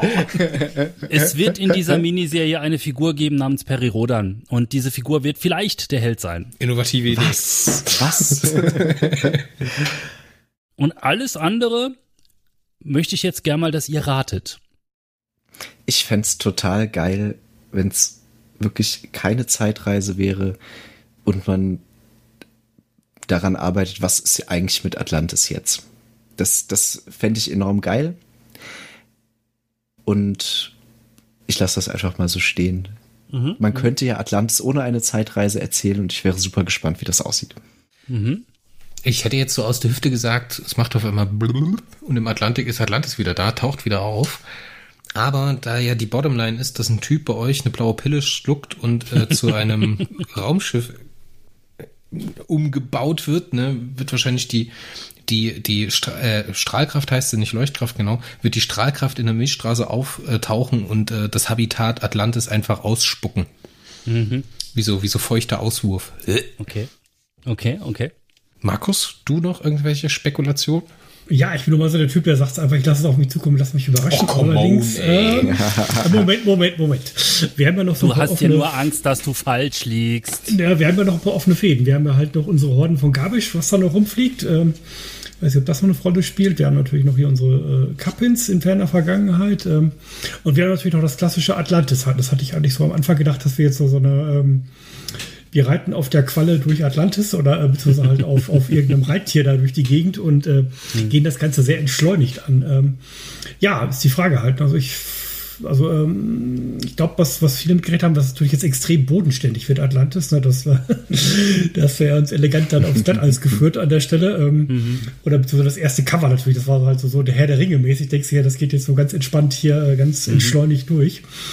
Ähm, ja, ich denke mal, was halt vielen, auch ich habe mit dem Altleser nochmal gehört, was extrem gut angekommen ist, halt dieser ähm, äh, der Antagonist, der einfach böse ist. Ne? Das war, kam gut an und äh, ja, also ich würde mir vielleicht so was Entspanntes wünschen. Einfach so, äh, wir reiten so ein bisschen auf der Qualle äh, durch die Gegend und ähm, Orden von Gabisch wäre cool. Und äh, ja, mal gucken, was noch kommt. Ich hätte noch einen. Einen hätte ich noch. Okay. Heraus. Ich habe gerade an den, an den Beginn von Terminus gedacht, als äh, Perry sich an eine Episode erinnert. Und das führt mich zu, zu der Idee, dass Perry gar nicht weiß, dass er auch einen Gedächtnisblock aufgebrannt bekommen hat. Hm. Irgendwann. Und er erinnert sich durch einen Auslöser an eine vergessene Geschichte, was auf Atlantis passiert ist. Jetzt müsste man natürlich genau nochmal die Handlung auf Atlantis mm. durchgehen und sich die weißen Stellen, wie du das vorhin genannt hat, genannt mm. hattest, äh, suchen und da nochmal die größten oder interessantesten raussuchen. Also, bin mir jetzt nicht sicher, ob ich vielleicht ein paar Tipps geben oder ein paar Dinge sagen soll, die dann euch neugierig machen, aber unter Umständen irgendwie die Spannung versauen. Nee, Bruder, das sind jetzt noch elf Monate oder wie auch immer, sieben Monate, kannst du jetzt nicht machen. Das ist mega äh, das Teasing. Ja. Nimm das jetzt einfach so hin und. Ich äh, nehme das jetzt einfach hin. Ich sage gar nichts. Mach einfach einen Gag. Ich habe mir das jetzt alles aufgeschrieben und äh, mhm. wir hören uns in zwölf Monate. Soll ich auch noch einen raushauen, der auf keinen Fall passieren wird? Na dann los. Mhm. Atlan hat ganz schlimme Verbrennungen und muss in den Überlebenstank und erinnert sich an das Komplette, was in äh, Atlantis 1 passiert ist. Mhm. Und es wird eigentlich nur noch komplett reflektiert und das Ende, Bottomline ist, äh, dass er zu Perry Roden sagt, Brudi, ich kenne dich von früher. Also, dass die komplette Serie quasi in Rückblenden geschildert wird, ne? Ja, nein, das wird auf keinen Fall passieren, aber äh, das wäre so ein Stories-Ding, ne? Das wirklich so mal wieder so Atlan, also in Atlan äh, Rückblenden Atlantis zu erzählen, wäre natürlich richtig retro, ne? Nee, also ein paar, ein, ein, ein paar, äh, also ein paar Sachen kann ich jetzt schon sagen. Ähm, es wird, äh, wie gesagt, unser beliebtes Figurenensemble bleiben. Wir werden sie an Orten wiedersehen, an denen wir nicht zwangsläufig mit ihnen rechnen. Ähm, mhm. Wir werden sie in Positionen wiederfinden, mit denen wir nicht zwangsläufig rechnen. Und äh, nicht jede Figur, die uns vertraut erscheint, wird tatsächlich die Figur sein, für die wir sie halten. Uh, da können wir jetzt schon wieder zwei Stunden drüber philosophieren. Leute, das machen wir jetzt nicht. Wir, wir hören doch jetzt auf. Wir machen jetzt hier eine Schleife dran. Das war eine epische Folge mhm. 12. Wir haben noch einmal komplett Revue passieren lassen. Periroden Atlantis mit Exposé-Autor himself Ben Calvin Harry. Zalvin. Zalvin Harry, genau wie ihn seine Mutter nannte. Zalvin da Harry, ja. Ich denke, die ganze Leserschaft äh, bedankt sich oder viele Leute bedanken sich, nämlich alle die, die es ziemlich geil fanden und äh, alle Leute, die es nicht so gefallen hat, waren hoffentlich äh, respektvoll und äh, haben ihre Meinung geäußert auf eine Art und Weise, wie sie auch verwertbar ist. Die meisten waren das. Ich denke doch. Also von mir kriegst du auf jeden Fall alle Daumen hoch, die ich habe. Juhu. Und ich bin sehr gespannt auf das äh, Jahr 2023. Auf die Mini Ja, wird toll, wird, wird, wird richtig toll. Also das kann ich jetzt schon versprechen. Auf die Art und Akku Weise, ist übrigens auf 8%. Falls ich gleich weg bin, dann wisst ihr Bescheid. auf die Art und Weise, wie wir das in einem Podcast verwursten werden, vielleicht nicht auf die Art und Weise, wie es dieses Jahr gewesen ist. Es war nämlich ganz schön viel Arbeit. Mhm. ähm, es wird noch eine weitere Folge von uns geben, nämlich im Crossover mit Radiofreies Erdruss. Aber bevor hier akkubedingt der Ben sich verabschieden muss, gehören ihm natürlich noch die letzten inhaltlichen Worte, bevor wir uns dann alle noch ein bisschen kuscheln und äh, bisschen menschliche Wärme austauschen. Mhm. Um Gottes Willen, das ist jetzt so. Jetzt schmeißt jetzt bin ich auf dem falschen Fuß erwischt worden. Ähm, was soll ich jetzt sagen? Du sagst am Ende immer irgendwas Schlaues bei unseren Was Schlaues? Podcast. Ich bin doch kein schlauer Mensch. Was soll ich denn schlaue Sachen sagen? Also ich hoffe, dass euch Perry Roden Atlantis super gut gefallen hat und dass ihr viel Spaß beim Lesen hattet und dass nach der Lektüre eure Welt ein klein wenig runder war. Es hat wahnsinnig viel Spaß gemacht, für euch diese Miniserie zu schreiben. Es hat mir wahnsinnig Spaß gemacht, euch dabei zuzugucken, wie ihr gerätselt habt, wie es denn weitergehen könnte, wie die Auflösung ist und so weiter. Und ich habe immer noch Spaß dran. Morgen erscheint offiziell Band 12, also zum Zeitpunkt der Aufnahme. Wenn ihr das hört, ist das hier schon draußen, ist der Band 12 schon draußen. Ähm, kauft ihn, kauft die komplette Miniserie, damit wir alle reich werden und euch noch viele, viele, viele weitere Miniserien schenken können. War das schlau genug? Das war, denke ich, ausreichend intellektuell. Tschüss, ihr Lieben. Ben, ganz im Ernst, vielen Dank für diese Serie. Es hat wirklich Spaß gemacht. Sehr gerne. Das bedeutet mir was. ja, tolles Ding. Äh, tolles Ding, hat mir gut gefallen. Äh, ja, gerne nochmal sowas. Oder äh, in der Art, in der Qualität natürlich. Kriegt ihr, kriegt ihr. Und wisst ihr, was mir gerade auffällt? Hm. Es, die ganze Situation mit Prat 2 hat einen charmanten Vorteil. Ich muss nächstes Jahr im Februar nicht hier sitzen und mir wochenlang Gedanken machen, wie wir dieses Podcast-Format nennen. Das kann mhm. nämlich einfach Logbuch Atlantis 2 heißen. Alles gar kein Problem. Fantastisch. Ich bedanke mich. Ich bedanke mich bei Ben, der äh, zum Teil an diesem ganzen Wahnsinnsprojekt hier mit den Podcasts zum Release der Hefte maßgeblich mit beteiligt ist, Werbung dafür gemacht hat, auch unter den Autoren und zum Beispiel auch den Peter Dachgruber davon überzeugt mhm. hat, mitzumachen. Ganz, ganz toll. War uns eine Ehre. Sehr, sehr viele Grüße an äh, Janina Zimmer und äh, Feline, die äh, seitens aus, PR. Das wahrscheinlich sowieso. Na, hoffentlich. Ich schreibe denen auf jeden Fall auch noch eine mhm. Mail. Mhm. Die äh, uns natürlich auch die Sachen früher zur Verfügung gestellt haben, sonst wäre das ja gar nicht möglich gewesen. Ne? Ich find's toll, dass auch Autoren, die meinetwegen nicht so podcast-affin sind oder mit dem Medium nicht so viel anfangen können, sich dieser Erfahrung gestellt haben, diesem diesem Happening, was wir hier jede Woche abfeuern. Ähm, ganz, ganz toll, viele tolle Gespräche sind dabei gewesen. Ähm, wie gesagt, Olaf Brill genieße ich jedes Jahr wieder gefühlt. Ähm, Dietmar hat super viel Spaß gemacht, auch alle anderen, die dabei gewesen sind. Und äh, hinter den Kulissen natürlich auch Markus Gersting, der die tollen Rezensionen für das Magazin geschrieben hat. Die Leute im Lektorat, die die Tests oder die Rezensionen auch Probe gelesen haben und korrigiert haben. Da ist natürlich eine ganz kleinteilige Maschinerie im Hintergrund, ganz viele Leute, die dafür arbeiten, dass das hier realisiert werden kann. Ähm, ja, ganz toll. Ich bin ziemlich stolz, dass wir das so über die Bühne gebracht haben, auch mit den Sonderfolgen, die wir gemacht haben, die wir noch machen werden mit Radio Freies Erdruss. Das wird alles ganz, ganz, ganz, ganz toll. Dann freue ich mich aufs nächste Mal, bedanke mich, ziehe meinen Hut vor Miniserie und Exposé-Autor und, äh, drücke auf Ende der Aufnahme. Auf Wiederhören. Tschüss. Tschüss. Ciao. Dann ciao.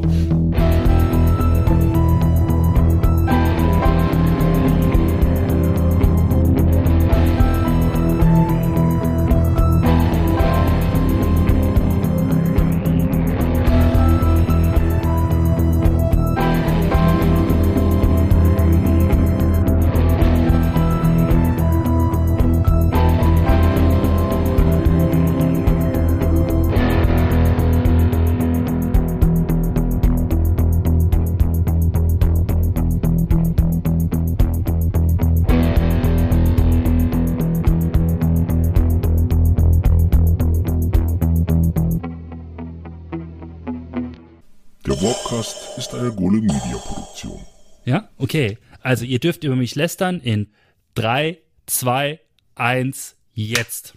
Boah, der Ben, ey, so eingebildet. Oh, der Ben, also uiuiui. Toll, Kai, was denkt der, wer er ist?